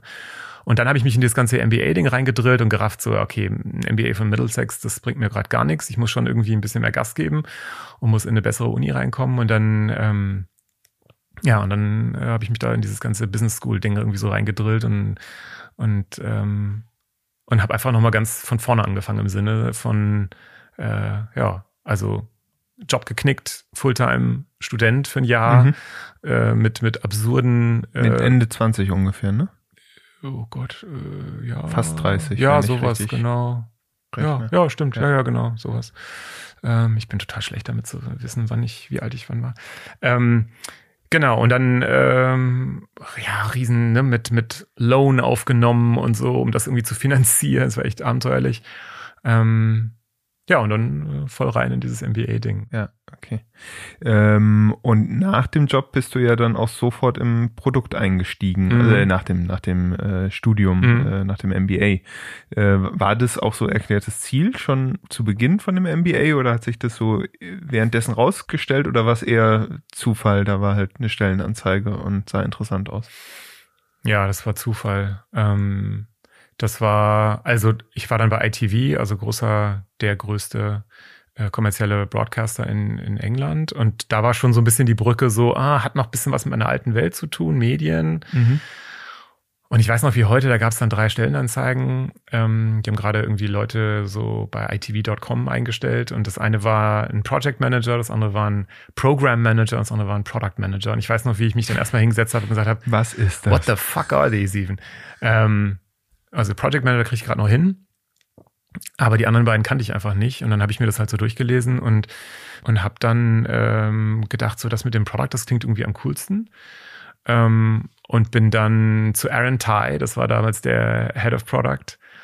Und ähm, habe ein Vorstellungsgespräch gehabt und da war der so, yo, let's do this. Ähm, und dann wow, ging los. Okay. Ja. Also äh, schnell reingekommen. Und die hat's dann ja auch äh, erstmal beim Fernsehen gehalten. Mhm. Die, die nächste Station ist Channel 4, auch noch in London. Ähm, wie, wie, wie kann man sich denn so einen PM-Job beim Fernsehen vorstellen? Was, was war denn das Produkt? Eine Sendung? Äh, mhm. Oder wo, wofür bist du als Produktmanager dann verantwortlich gewesen? Also ähm, mein, mein erstes Ding war bei ITV.com hatten die die Formel 1 Rechte mhm. und ähm, ja. genau und die haben dann ähm, das war so klassische also a, um deine Frage noch ein bisschen ähm, auf einer höheren Perspektive zu beantworten ist das total so ein PM-Job in so einer Old Economy Welt ne also du die die Hälfte deiner Zeit verbringst du damit Leuten zu erklären was eigentlich Digital ist und was PM ist und was so, mhm. ne? Ähm, also Non-Native Environment. Und ähm, das war dann auch irgendwann so ein bisschen der Grund, warum das dann auch mal gut war, weil das dann so nach ein paar Jahren immer so in diesen Old Economy Läden äh, auch nervig war. Natürlich bist du gleichzeitig so ein bisschen der Savior, weil du irgendwas auf die Beine stellst und die das alles überhaupt nicht verstehen. Was PMt man da? Man PMt dann halt irgendwie unterschiedliche Sachen. Ne? Also einmal jetzt zum Beispiel dieses äh, Formel 1 Ding war, das haben die mit einer Agentur gebaut und ähm, das war dann viel so Integrationskram. Also ähm, ITV hatte dann das eigentliche Signal, das eigentliche Formel 1 Signal mhm. und das musste dann irgendwie rübergepiped werden zu, zu Haymarket, das war die Agentur. Und dann auch so ein bisschen so die Integration ähm, von dem, was die dann tatsächlich gebaut haben, in den größeren äh, Kontext von ITV.com. Ähm, das war also viel so Koordinationsarbeit. Mhm. Ähm, das war auch mein allererstes Ding. Und, ähm, und dann später gab es so unterschiedliche Sachen. Dann das war, war das tatsächlich dann bei Channel 4 habe ich mal die, ähm, eigentlich so die beste Sendung, finde ich, die die hatten, waren die News. Die haben richtig guten, mhm. richtig geilen Anchor gehabt, Jon Snow. Und ähm, da habe ich mal so dieses, diese ganze News Value Proposition. Jon Snow von. Jon äh, Snow heißt der. Aber ja. nicht von, wie heißt jetzt, nicht House of Cards, wie heißt denn die Serie, die ah. ich nie geguckt habe? Game of Thrones. Ist das, ist da nicht auch irgendein Jon Snow? Keine Ahnung. Okay. ähm, äh, jedenfalls äh, habe ich da dann halt wirklich so diese ganze Value Proposition von Channel 4 News ähm, damals noch hauptsächlich im Browser. Ich glaube, wir haben auch so ein bisschen stiefmütterlich die App gemacht, aber ähm, so diese, diese eine Vertical ähm, mal zu ownen und zu überlegen, mhm. so, wie, was bauen wir da eigentlich? So, und wie, wie ist die Nutzerführung und ähm, ja, was bauen wir da eigentlich? Und du bist dann später ja zu, zu Xing nach Hamburg gewechselt, mhm. also dem deutschsprachigen manchmal als Karrierenetzwerk bezeichnet oder eben professionelles soziales Netzwerk. Ähm, hast du von dem Handwerkszeug, was du in London im Produkt gelernt hast, äh, konntest du darauf aufbauen bei Xing oder funktioniert Produkt dann doch ganz anders an neuer Wirkungsstätte? Ja, doch, das war Xing schon insgesamt so, das war viel reifer, viel much more sophisticated. Also man spürte irgendwie Marty Kagans Beratungsleistung ähm, und ähm, man spürt. Martin Kagan, einer die, dieser Leuchttürme, die ich äh, am Anfang mal erwähnte, ja. Genau, der ja Xing lange beraten hat und der da ganz viel so Organisationsentwicklung und, und Rollenbeschreibungen und Abläufe und so, glaube ich, sehr stark mitgeprägt hat, hm. Scrum eingeführt hat und so. Und das war da alles sehr etabliert. Und ähm, da musste ich schon äh, ein Stück weit umschalten in A, dieses, dieses Native Environment. Also man musste halt den Anwälten nicht mehr erklären, was jetzt irgendwie, irgendwie dieses ganze digitale Zeug so bedeutet, die ganzen Begrifflichkeiten und so, sondern das, der waren halt einfach alle auf Zack. Ähm, das war e enorm erleichternd, in diesem Pure Play Digital Environment irgendwie zu, zu agieren, fand ich super. Gleichzeitig war es schon auch ähm, ganz schön viel Umstellung. Also ähm, war ja eh eine Zeit von sehr viel Umbruch, so nach zehn Jahren London, war das dann aber auch beruflich ganz schön steil, da so in, in so einen schnell wachsenden Laden, der viel mehr digital war, als, als, ich, als ich vorher so kannte, da so reinzukommen. Mhm. Und wenn du, ähm, also wenn man sich jetzt so, so ein bisschen deinen deinen Werdegang anguckt von äh, Bauingenieurswesen über äh, Tontechnik, über den MBA hin, hin, hin zum Produkt, dann bist du ja so äh, ziemlich repräsentativ, würde ich sagen, für äh, diejenigen unserer Generation, die irgendwie im Produkt gelandet sind, ähm, sind halt die meisten klassische Quereinsteiger. Es mhm. gab schlicht und ergreifend keine Produktmanagement-Studiengänge äh, zu der Zeit. Äh, poppen jetzt so allmählich die ersten Akademieprogramme, Studiengänge auf. Ähm, was glaubst denn du, was macht denn das mit dem Typus Produktmanager, wenn, ähm, wenn, wenn unsere, wenn unsere Fachschaft jetzt so durchprofessionalisiert wird? Bin ich mal gespannt. Also ich glaube, natürlich bringt diese, bringen diese verwurstelten Lebensläufe auch was Bereicherndes mit, ne? weil mhm. jeder irgendwie so ähm, aus seiner Vergangenheit irgendwas mitbringt, ähm, was irgendwie eine andere Perspektive bringt. Natürlich würde ich mir auch hoffen, dass da dadurch mehr Fokus reinkommt, ne? dass du also schneller, zielstrebiger ans Ziel kommst. Ähm, spannend ist dann so, ob dann in den Discovery-Phasen ähm, so das Spektrum weit genug aufgemacht wird. Ne? Also ich glaube, das ist jetzt der Vorteil von der jetzigen Generation, dass wir vielleicht noch ein bisschen so lateraler denken und ein bisschen weiter aufmachen. Gleichzeitig vielleicht manchmal nicht schnell genug dann auch wieder fokussieren.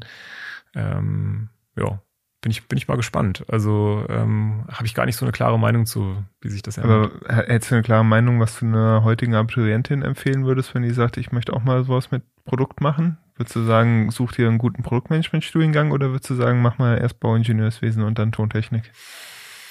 Naja, also ich glaube, es hat immer noch einen hohen Wert, ähm, in die Technik einzusteigen. Also das, was ich jetzt bei Yelp auch viel beobachte, ist, dass da sehr viele Leute n, n, zwar einen Quereinstieg gemacht haben, aber in, in so einem Schema. Also da sind ganz, ganz viele Informatiker, mhm. Die dann irgendwann nochmal irgendeinen Umweg über Business gemacht haben und dann so im Produkt gelandet sind. Aber diese zwei Komponenten, Informatik und Business, sind, finde ich, schon in vielen Fällen gute Bausteine für so eine Produktrolle. Ähm, ich finde, Design hat da auch noch irgendwo seinen Platz, aber ähm, ich also wenn ich nach PMs gucke, finde ich diese zwei Komponenten immer total hilfreich. Also wenn, wenn ein Kandidat Informatik studiert hat und am besten sogar mal ein bisschen als Informatiker gearbeitet hat und dann aber irgendwann zum Beispiel über ein MBA irgendwie ins, ins mhm. Business nochmal reingekommen ist, das ist oft einfach, sind super Voraussetzungen, ne? weil die dann halt einfach diese ganzen Abläufe des eigentlichen Produktbauens sehr gut kennen aus der Informatik und das ganze schätzen und das ganze Komplexität irgendwie ähm, können. Ja. Genau, dass sie das alles irgendwie inhaliert haben und dann aber gleichzeitig eben dieses ja, dieses ROI-Denken einfach so. Ist das jetzt der richtige Invest für den, für das, was ich da, für das, was ich da rausziehe mhm. an Benefit?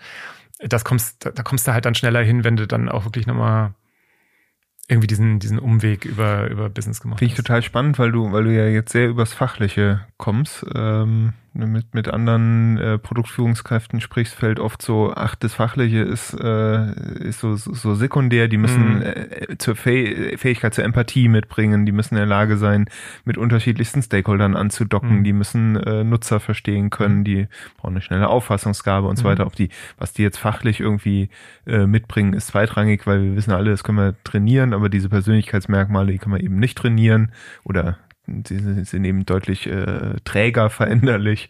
Ähm, da, da stehst du ein bisschen anders gedanklich da. Naja, ich finde schon, dass die, dass das Handwerkszeug, also jetzt in, in meinem Beispiel die Informatik äh, und das und das ganze Business-Zeug, das sind schon Sachen, wo ich sagen würde, das hilft dir schon enorm, ähm, äh, so einen Einstieg in, in das Ganze mhm. zu schaffen. Ich glaube, das, was du jetzt erwähnst, die ganzen Soft Skills, ähm, die sind enorm wichtig. Aber die kannst du ja auch schwer erlernen. Oder sag mal so, es gibt, es gibt wenig Studiengänge, die mir jetzt einfallen, wo man sagen würde, so, nein, da, da, da lernst du halt Stakeholder Management oder, oder Empathie oder, oder so. Ne? Das sind ja dann eher Sachen, wo ich sagen würde, das sind eher dann Kriterien beim, beim Interview, wo man sich, äh, wo man dann halt darauf achtet, dass der das der oder die das mhm. mitgebracht hat. Ähm, aber wenn es jetzt darum geht, so was würde ich jemandem raten im Sinne von Studium, dann würde ich schon sagen, das sind dann halt, Studium ist ja oft Hard Skills, ne? So, und ähm, da gibt's halt schon ein paar, die dich besser aufstellen für einen schnellen Start als andere. Ja, also wenn ich mal zusammenfasse, würdest du sagen, naja, wenn die Abiturientin, der ich jetzt den, den Tipp geben muss, wenn die sagt, ich ähm, interessiere mich für Produkt, aber ich möchte nichts mit Menschen zu tun haben, dann würdest du sagen, dann hilft auch ein Informatik und ein BWL oder MBA-Studium mhm. ähm, äh, dann auch nichts. Ja. Ähm, dann denk lieber drüber nach, ob du vielleicht einen anderen Job äh, in, in eine andere ja. ähm, äh, Jobrolle äh, äh, gehen solltest oder oder da, darauf zielen solltest.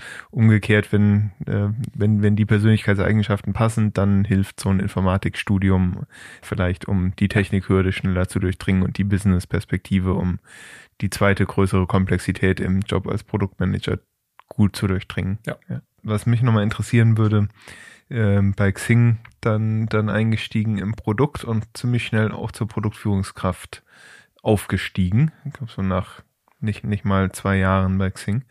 Ähm, und dann wurdest du Teamlead und auch relativ bald darauf Director Product. War das eine, ein, ein, bewusster Weg? Hat es dich dahin gezogen in die People Management Karriere? Ähm, oder war es auch wieder, da hat sich eine Gelegenheit aufgetan und dann hast du es halt gemacht? Nee, also es war schon so, dass ich es mir gewünscht habe und auch immer irgendwie so als ich glaube, eher als diffuses Ziel hatte. Diffus, ich weiß nicht. Jedenfalls nicht so super explizit und klar. Ich glaube ich auch nicht, dass ich dass ich es mit meiner Führungskraft explizit besprochen habe. Ähm, aber das war schon nichts, wo ich gezögert habe. Also hätte mich jetzt jemand gefragt, so diese klassische Frage, eher weiter so Individual Contributor und so Richtung Principal oder eher Führungskraft, da hätte ich Jahre vorher schon gesagt, Führungskraft. Ich weiß auch noch, dass ich in London auch schon angefangen habe, mich hin und wieder mal auf, auf People Manager Rollen zu bewerben und das hat aber nie geklappt. Und bei Xing war ich dann irgendwie so ganz happy mit dem, was ich da gemacht habe eine Weile, habe auch irgendwie ein, ein, schönes Projekt gehabt, was ich eine Weile gemacht habe und dann, ähm, ich glaube, es war dann in der Elternzeit, als ich dann meine zweite Tochter bekommen oder beziehungsweise eine Frau ähm, äh, und ähm, und in der Elternzeit hat mich dann mein Vorgesetzter irgendwie ran, rangeholt und gesagt so hey äh, lass uns das mal mit dem People Manager machen und das war dann super so. mhm. ähm, aber dann auch steil. Also da habe ich dann auch gemerkt, so ist ja eigentlich echt ein anderer Job, so, ne? Ja, was, was würdest du sagen? An, an alle, die jetzt äh, vielleicht überlegen, sind gerade Senior Product Manager und wollen People Manager werden, was sollte man sich gut überlegen? Also ich finde ein schönes Zitat von meinem damaligen Vorgesetzten ist, you, you switch over to the dark side. Es hat schon einfach viel damit zu tun, dass du dann gerade in größeren Organisationen natürlich ähm, Teil von, von der Führungsriege bist, die dann eben auch mal unangenehme Sachen durchdrücken muss. Und dann ist das halt Disagree and Commit, aber du musst dann auch diese, diese Rolle musst du dann, musst du dann stehen. Ne? Du bist Repräsentant des Unternehmens. Ja. Auch vor allem, glaube ich, nach innen. Ne? Mhm. So bist du dann eben, hast du diese zusätzliche Verantwortung, äh, das Beste fürs Unternehmen zu tun. Und ähm, ich glaube, das wird oft unterschätzt. Ähm, und ja, also das sehe ich sehr oft an jungen, bei jungen Führungskräften, wenn sie dann zum ersten Mal die, diesen Aha-Moment haben zu verstehen, ja, und für genau diese Interessen muss ich jetzt auch einstehen und muss die auch, äh, muss das eintüten, so. Und, und muss dann auf einmal mit den äh, Teammitgliedern diese Gespräche führen, wo ich genau diese Position einnehme, wissend, wie das vielleicht schwierig ist Halbes für die Mitarbeiter. noch war, als du selbst der Mitarbeiter warst. Ja. ja. Und ich glaube, was halt auch, ähm, also warum ist das so ein anderer Job? Weil du halt tatsächlich auch so viel Zeit deiner, deiner Arbeitszeit damit verbringst, wirklich faktisch andere Sachen zu machen als noch kurz vorher. Ne? Also auf einmal ver verbringst du halt nicht mehr viel Zeit mit deinem Backlog oder mit, mit, den, mit den Ingenieuren äh, irgendwie diskutieren darüber, wie sie es jetzt bauen oder nicht bauen oder was auch immer. Ähm, sondern du hast auf einmal einen ganz anderen einen ganz anderen Alltag so. Und ähm, es, ich finde vor allem ist, ist dieser ist dieser Switch geprägt von von Unsicherheit und von äh, Unwissen und von viel improvisieren und von ganz viel neu lernen und ähm, und all diese ganzen Unwägbarkeiten aushalten und vor allem halt äh, diese zwischenmenschlichen äh, Momente, die erinnere ich sehr gut. Day One geht natürlich los, dass dann irgendjemand sagt, so, wann werde ich befördert? So, mhm. und das dann halt auch von der anderen Seite vom Tisch mal äh, durch zu äh, verhandeln, ist halt schon, schon steil. Ja. Ja, ist ein, äh, ein radikaler Perspektivwechsel. Was hast du verlernen müssen? Was du als was, was vielleicht als Produktmanager eine Stärke war, aber als Führungskraft zur Schwäche wurde? Naja, das, das Ownership, ne? Also ähm, du musst natürlich verlernen, den Kram wirklich primär zu ownen, sondern du musst natürlich genau das den PMs überlassen, ähm, damit sie auch wirken können und damit sie auch ihre Rolle tatsächlich ausüben können. Und du musst dann halt Wege finden, wie du trotzdem deinen Job machst, äh, ohne das Ownership zu haben. Also dir gehört das Produkt nicht mehr, das genau. Produkt gehört deinem Mitarbeiter ja. und was gehört dir? Ja, genau. Was gehört dir? Dir gehört die Zielsetzung und dir gehört die Mitarbeiterführung und dir gehört die Organisationsgestaltung und dir gehört irgendwie die ein Stück weit, also manche Prozesse gehören dir und, und, und Rollenbeschreibungen und so ein Kram, aber dir gehört halt nicht und mehr. Und der Mitarbeiter. Der, der gehört dir auch, genau. ja, I wish. Ähm, nee, also ähm, hm. das, glaube ich, ist das Wichtigste, ne? So dieses hands-off zu sein und ähm, und, und dieses Ownership dem, dem PM zu überlassen. Was war die größte Ernüchterung? Welche, welche Vorstellung hat sich so gar nicht erfüllt?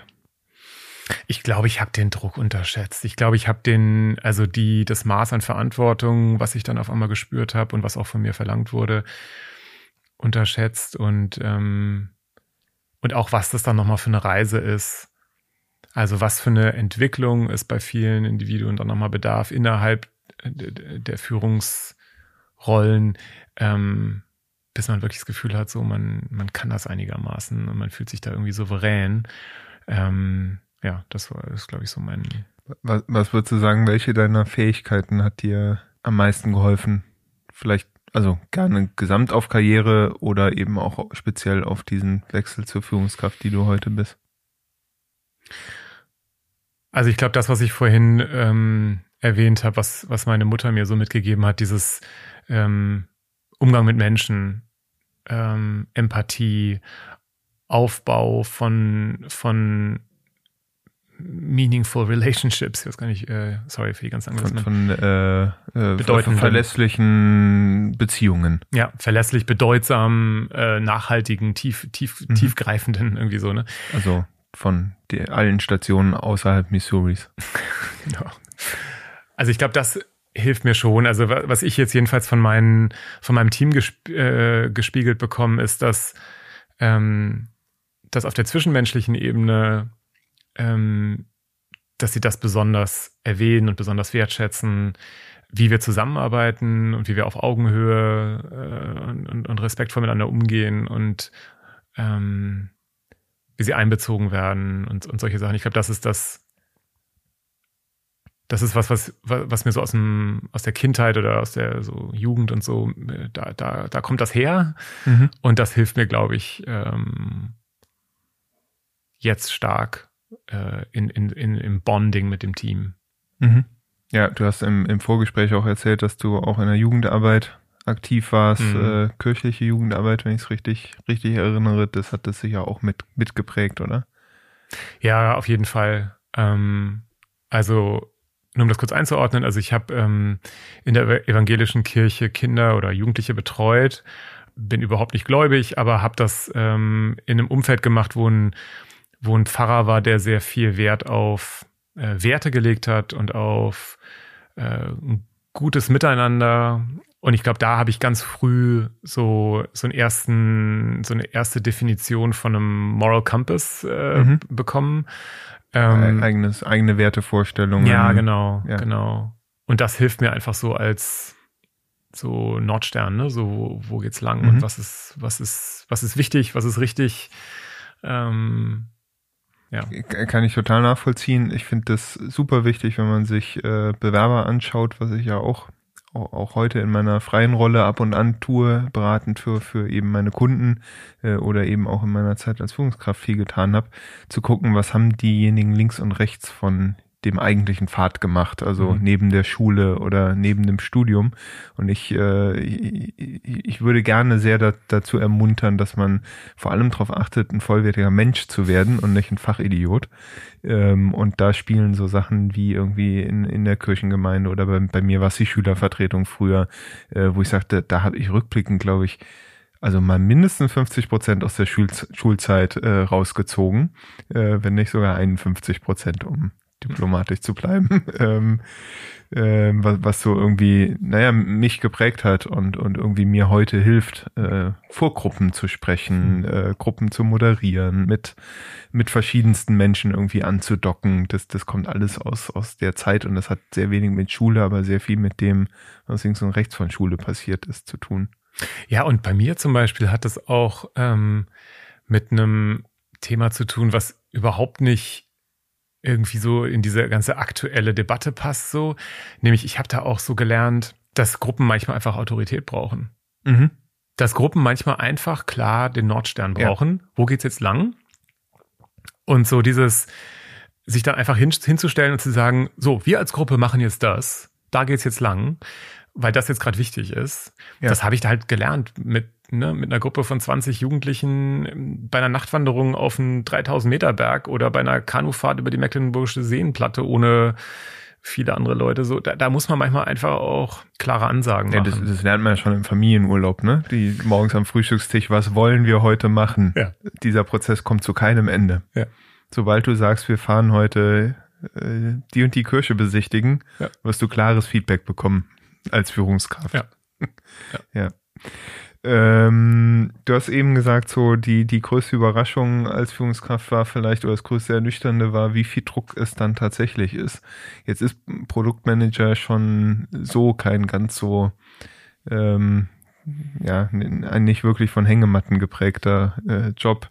Wie gehst denn du mit Druck und Stress um? Ähm, mir fällt gerade ein, ähm, ein guter Spruch von einer äh, quasi so Vorgesetzten, ist egal, eine Kollegin äh, bei ITV, ähm, die, wenn es abends um sieben irgendwie, wenn ich dann noch saß und irgendwas getippt habe, äh, dann kam die immer zu mir an den Tisch und sagte immer so, just go home, we're not saving babies here. So, geh, geh einfach nach Hause, ja. wir retten hier keine Kinderleben. Mhm. Und ähm, also ich glaube, da, das fand ich einfach immer total cool, wie die, obwohl die Program Manager übrigens war, äh, zurück zu meinem, zu, zu, zu den ganzen äh, Jobausschreibungen mhm. da, ähm, hatte die halt irgendwie da so, ein, so eine klare Sicht auf, okay, wie wichtig sind die Sachen eigentlich und wann hört man einfach mal auf und wann muss man einfach mal den Druck irgendwie sein lassen und so. Also ich glaube, irgendwo so eine, so eine gewisse Abgeklärtheit und auch einfach mal, äh, einfach mal aufhören ist total wichtig. Ähm, ich glaube, was, was mir immer total, äh, was total wichtig ist, dass man irgendwie privat Wege hat, wie man irgendwie zur Ruhe kommt, abschaltet. Früher habe ich irgendwie aufgelegt und jetzt beschäftige ich mich mit meinen Kindern oder mache einen guten Kaffee oder gehe Fahrrad fahren oder irgendwas. Aber man braucht halt irgendwie sowas, wo, was für einen selbst irgendwie gut funktioniert. Ähm ich glaube, was auch total hilft, ist, ähm, externalisieren, also einfach aussprechen gegenüber den Leuten, die den Druck aufbauen. Da muss man natürlich auch mal ein bisschen Fingerspitzengefühl für haben, aber auch einfach sagen, so, ey, ist gerade zu viel. So. Mhm. Das glaube ich total wichtig, dass man nicht das Gefühl hat, man wird so damit allein gelassen. Und du ähm, hast erlebt, dass es funktioniert? Äh, in Maßen, ne? So, das ist jetzt nichts, wo, wo ich sagen würde, so, es gibt ja bei sowas nie ein Silver Bullet, also irgendwie so dieses eine Ding, was, was, was, was alles, so das, das den Trumpf.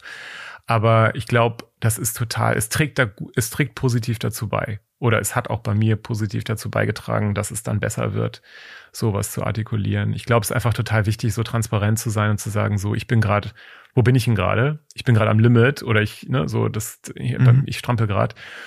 Dass andere das überhaupt wissen, ähm, ist, glaube ich, total wichtig und oft unterschätzt man ja, was andere alle so lesen können und wissen. Deswegen ist es einfach gut, das mal zu sagen. Mhm.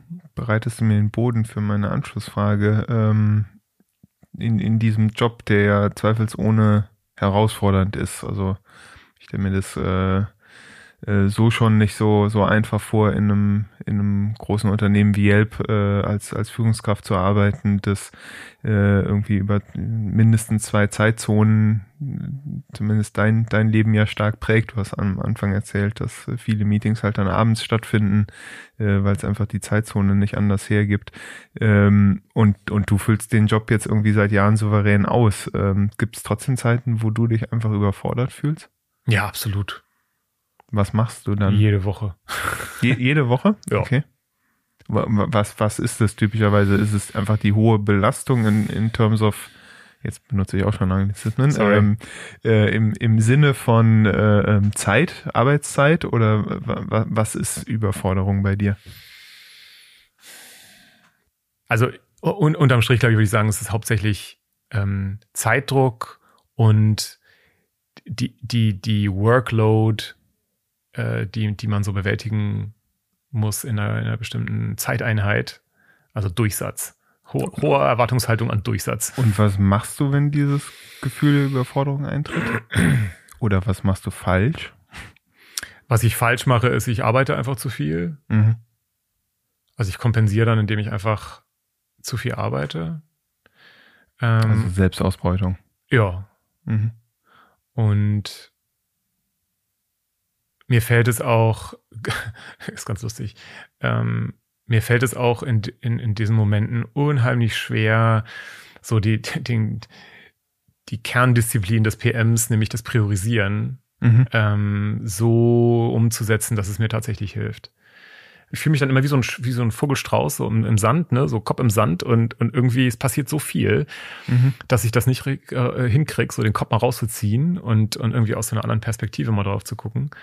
Ähm, also du versuchst alle Bälle irgendwie in der Luft zu halten und dann wird halt bis nachts um zwei durchgekloppt. Nee, so schlimm ist ja. es nicht, aber ähm, nee, so schlimm ist es nicht. Aber es ist schon, es sind einfach zu viele Zwölf-Stunden-Tage. Ähm, und das, das ist eigentlich nicht gut, ne? Das könnte aber so ein bisschen erklären, warum man so wenig von dir in den sozialen Netzwerken findet. Ähm, wie beurteilst du so Social Media ganz, ganz holistisch, Fluch oder Segen?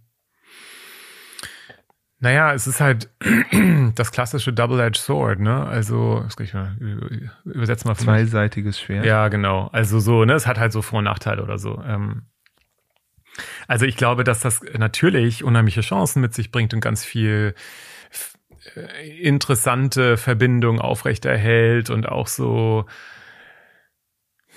jetzt versuche ich gerade Serendipity zu übersetzen. Ähm, so, Zufallsbegegnungen. Ja, sowas, ne? Genau. Mhm. Also da passieren schon interessante Sachen und das will ich auch gar nicht ähm, verteufeln. Ähm, aber es, it all comes at a price. Du kannst diese Sachen halt nicht kriegen, ohne halt auch diese ganzen negativen Effekte. Ne? Und ich sehe halt schon ähm, die, die Filterbubble, also diese Tatsache, dass du natürlich immer in, in, in dieser Recommendation Engine drin steckst und natürlich immer die Sachen siehst, mhm. die, die, Facebook und Twitter für dich am, am geeignetsten finden.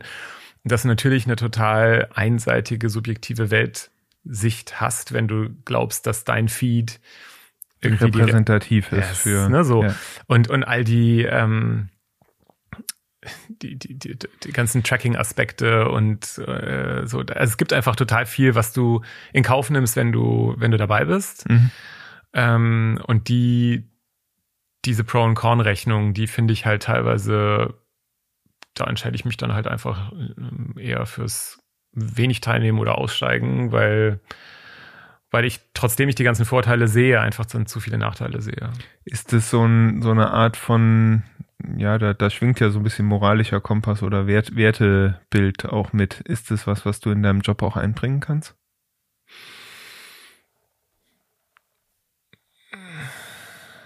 Also das ist ja so, ne, die, die klassische Frage, die wir uns alle stellen müssen. Ne? Ich, ich glaube, du findest sehr, sehr viele Manager in der Digitalindustrie, die sagen würden, ja, was man bei Social Dilemma sieht, hat mich nicht überrascht. Das ist mir schon immer klar. Ähm, die, die aber trotzdem ja in ihrem Job relativ wenig Einfluss darauf nehmen, dass es anders ist. Ja, also ich glaube, was ich machen, also so wie ich das bei mir beschreiben würde, ist ähm, so in der Wahl des Jobs, glaube ich, ist der größte Hebel im Sinne von, da setzt du natürlich, da stellst du natürlich maßgeblich die Weiche, in welchem Bereich du mhm. agierst und, und da würde ich sagen, habe ich so relativ klare ähm, Grenzen, wo ich sage so, also das nicht. Mhm. Und gleichzeitig ähm, ist es natürlich so, dass das nicht eine besonders extreme Position ist, die ich da einnehme, weil ich jetzt gerade bei, ich bin letztendlich in der Werbung. Mhm. Ne? So, also Yelp ist natürlich äh, letztendlich eine, eine, eine Werbeplattform für Unternehmen, die, die ihr Produkt an Mann bringen wollen oder ihren Service. Und deswegen stecke ich da natürlich bis, bis zum Hals mit drin.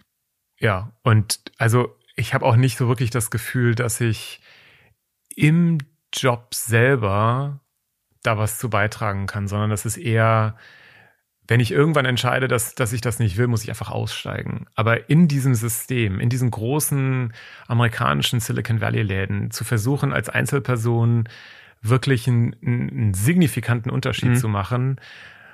Also, außer du bist jetzt irgendwie im C-Level, also irgendwie ein, mhm. ein, CFO oder ein CEO oder was auch immer, ist das, glaube ich, okay, also vielleicht die Ebene drunter, da kannst du auch noch was mit bewegen, aber alles da, da, darunter kannst du ehrlich gesagt, hast du nicht den Hebel, wirklich signifikant irgendwas zu drehen.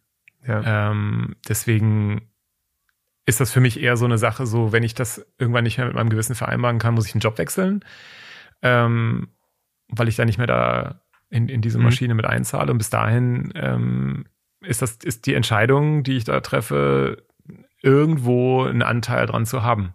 Mhm. Aber ist das was, was dich beschäftigt? Ja. Ja? Ja. Also ist schon, schon eine Frage, die du dir ja. auch stellst. Wie, wie weit kann ich das mitgehen? Durchaus. Ja.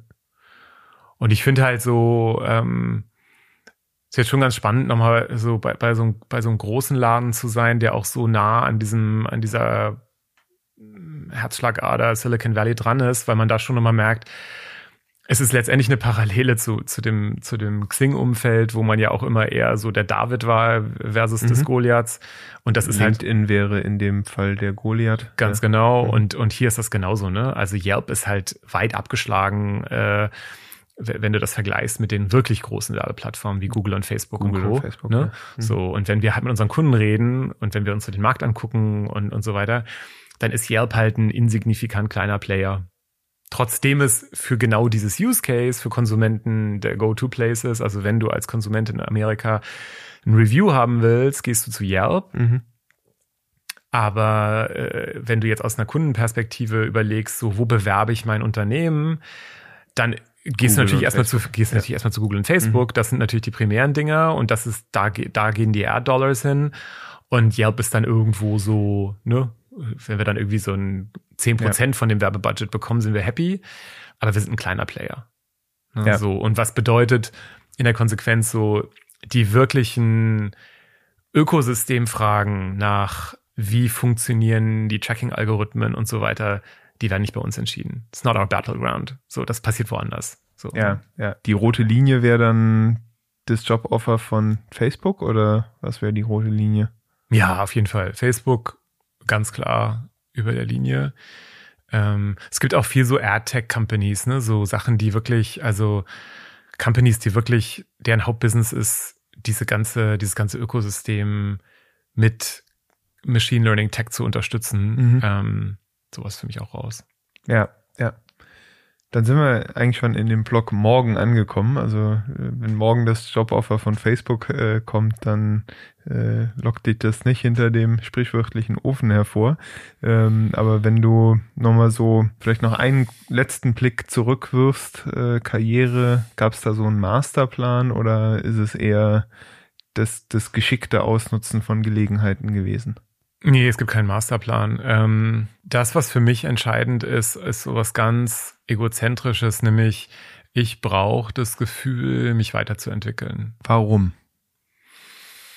Das kann ich gar nicht gut beantworten. Das ist für mich, das hat für mich irgendwie so ein, ja. Dann mache ich hier zwei Pfade auf. Also der eine ist äh, Herbert Grönemeyer, Stillstand ist der Tod, geh voran, bleibe alles anders. ähm, das ist so ein bisschen dieser also da schwingt ja in, in, in dem Quote schwingt, äh, schwingt für mich die Angst mit, dass äh, keine Karriere zu machen, also sich nicht weiterzuentwickeln, bedeutet, dass man auf dem Abstellgleis landet. Die Angst vor dem sozialen Abstieg, das wäre die, die eine Variante und die andere ist, ähm, nee, ich bin einfach so, so neugierig, ich will einfach jeden Tag was Neues machen können und irgendwann wird's mir einfach immer stinklangweilig und deswegen will ich weitermachen. Also ich, ich würde mal behaupten, und das ist natürlich jetzt extrem subjektiv, ähm, ich würde mal behaupten, es ist 80 Prozent oder mehrheitlich die Neugier. Mhm. Und da ist aber auch natürlich ein Stück weit ähm, sowas Existenzielles drin, so, ne, dass du irgendwie das Gefühl hast, so wenn du dich weiterentwickelst und auch irgendwie so, ein, so, ein, so eine Berufslaufbahn hast, dass das auch existenzsichernd ist. Ne? Aber was ich schon primär im Fokus habe oder auch so bewusst immer verfolge, ist diese Neugier. Und ich denke dann schon drüber nach, so, hey, sollte ich nicht mal irgendwie in einem ganz anderen äh, Umfeld, in einem Startup was machen und, äh, und wirklich so diese, diese Gesamtverantwortung für Produkt mal stemmen, weil das einfach ähm, mhm. mich, mich fordern würde, irgendwie nochmal. Vielleicht so im Bauingenieurswesen. Super Idee, Tobi. ähm, ähm, aber da erwische ich mich schon viel so, dass ich, dass ich einfach jedenfalls für meine bescheidenen Ansprüche immer irgendwie versuche oder, oder mich dahin gezogen fühle, zu denken, so, es muss irgendwas anderes sein. Ja, kann ich, kann ich äh, total nachvollziehen. Also bei mir, bei mir selbst ist schon, schon auch stark, neben dieser Neugierde auch stark die andere Komponente, die, die Angst vor, ich, wenn ich nicht am Ball bleibe, was für mich da mhm. ganz stark drin steckt, äh, irgendwie immer neue Dinge machen, heißt am Ball zu bleiben, dass das dann, dass wir dann in einer Industrie arbeiten, in der man halt auch ganz schnell weg vom Fenster ist. Ja. Ich glaube, da bin ich sehr geprägt von meinen, von den ersten Jahren so in, in Agenturen, wo du einfach keine alten Leute triffst. Ne? Also der, mhm. der CFO ist dann vielleicht 35, ähm, mhm. also steinalt aus, aus der damaligen Perspektive. Da, da fehlen einfach die Role Models, wie du als ja, normal, normaler, ein, einfacher Mitarbeiter äh, überhaupt alterst ähm, in, in, in, der, in der Branche. Deswegen war für mich immer klar, du musst irgendwie ständig neue Wege beschreiten um ist ehrlich gesagt, finde ich dabei auch, zu bleiben. Ist auch ein super spannendes Thema, oder? Also, ähm, wie ist denn das eigentlich so in 10, 15, 20 Jahren? Ähm, diese ganze Kohorte an Leuten, die so, so alt sind wie wir, so, die, wo altern die denn eigentlich hin? Mhm. Also jetzt hast du ja noch so total viele Unternehmen, die, wo, wo eigentlich gefühlt irgendwie so, ich weiß nicht, bei, bei, Mitte 30 hört das eigentlich auf, ne? Dann, dann ist so die, die, die, die, die Normalverteilung so, da wird es schon ganz schön dünn.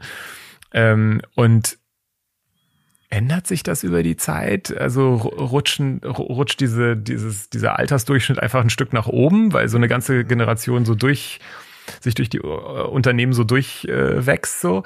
Äh, ich bin mal gespannt. So kann man die, kann man die Jobs eigentlich erfolgreich machen, wenn man irgendwie über 50 ist? Oder ist man ist, ist das Hirn einfach dann zu lahm? Ich, I don't know. Ja, ich, ich, also eine Hypothese hätte ich. Ich glaube, dass viel damit zu tun hat, dass man selbst den Job gar nicht mehr machen will.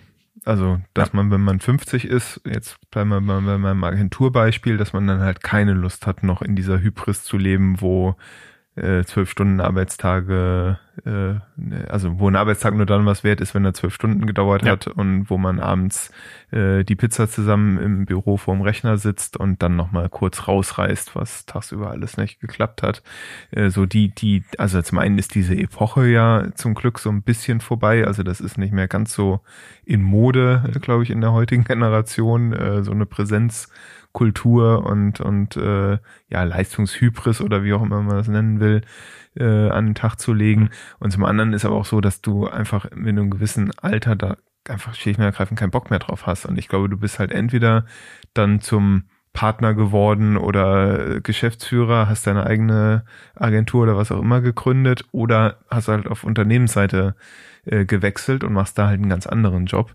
Ähm, oder hast vielleicht einen Kaffee aufgemacht in, in, in, in, in der Zeit, weil du einfach auf die auf diese Art von Arbeiten keine Lust mehr hast. Ich glaube, ja. das ist ein, ein wichtiger Filter da drin.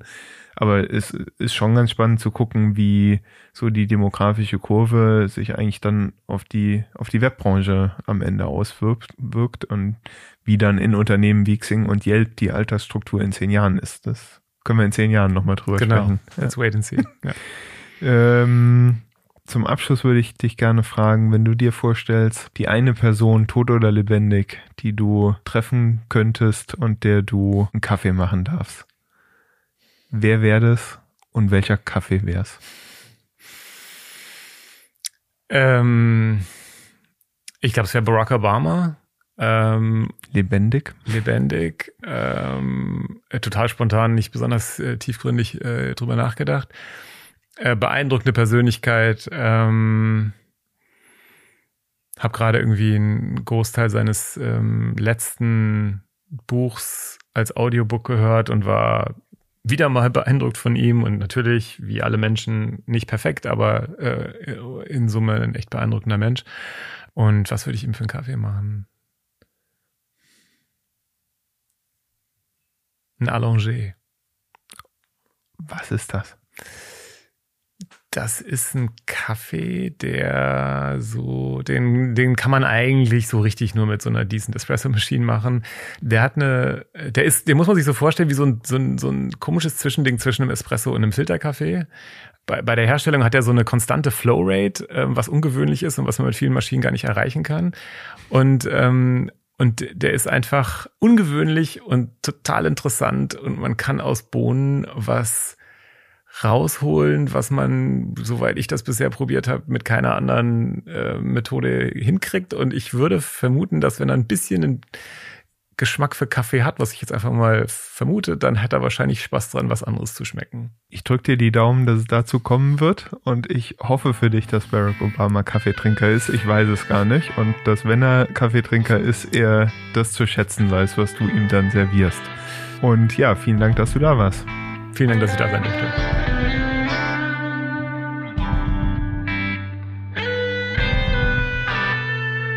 Das war die zehnte Folge Produktmenschen. Schön, dass du dabei warst. In den Show Notes kannst du wie immer die Links zur Folge nachschlagen.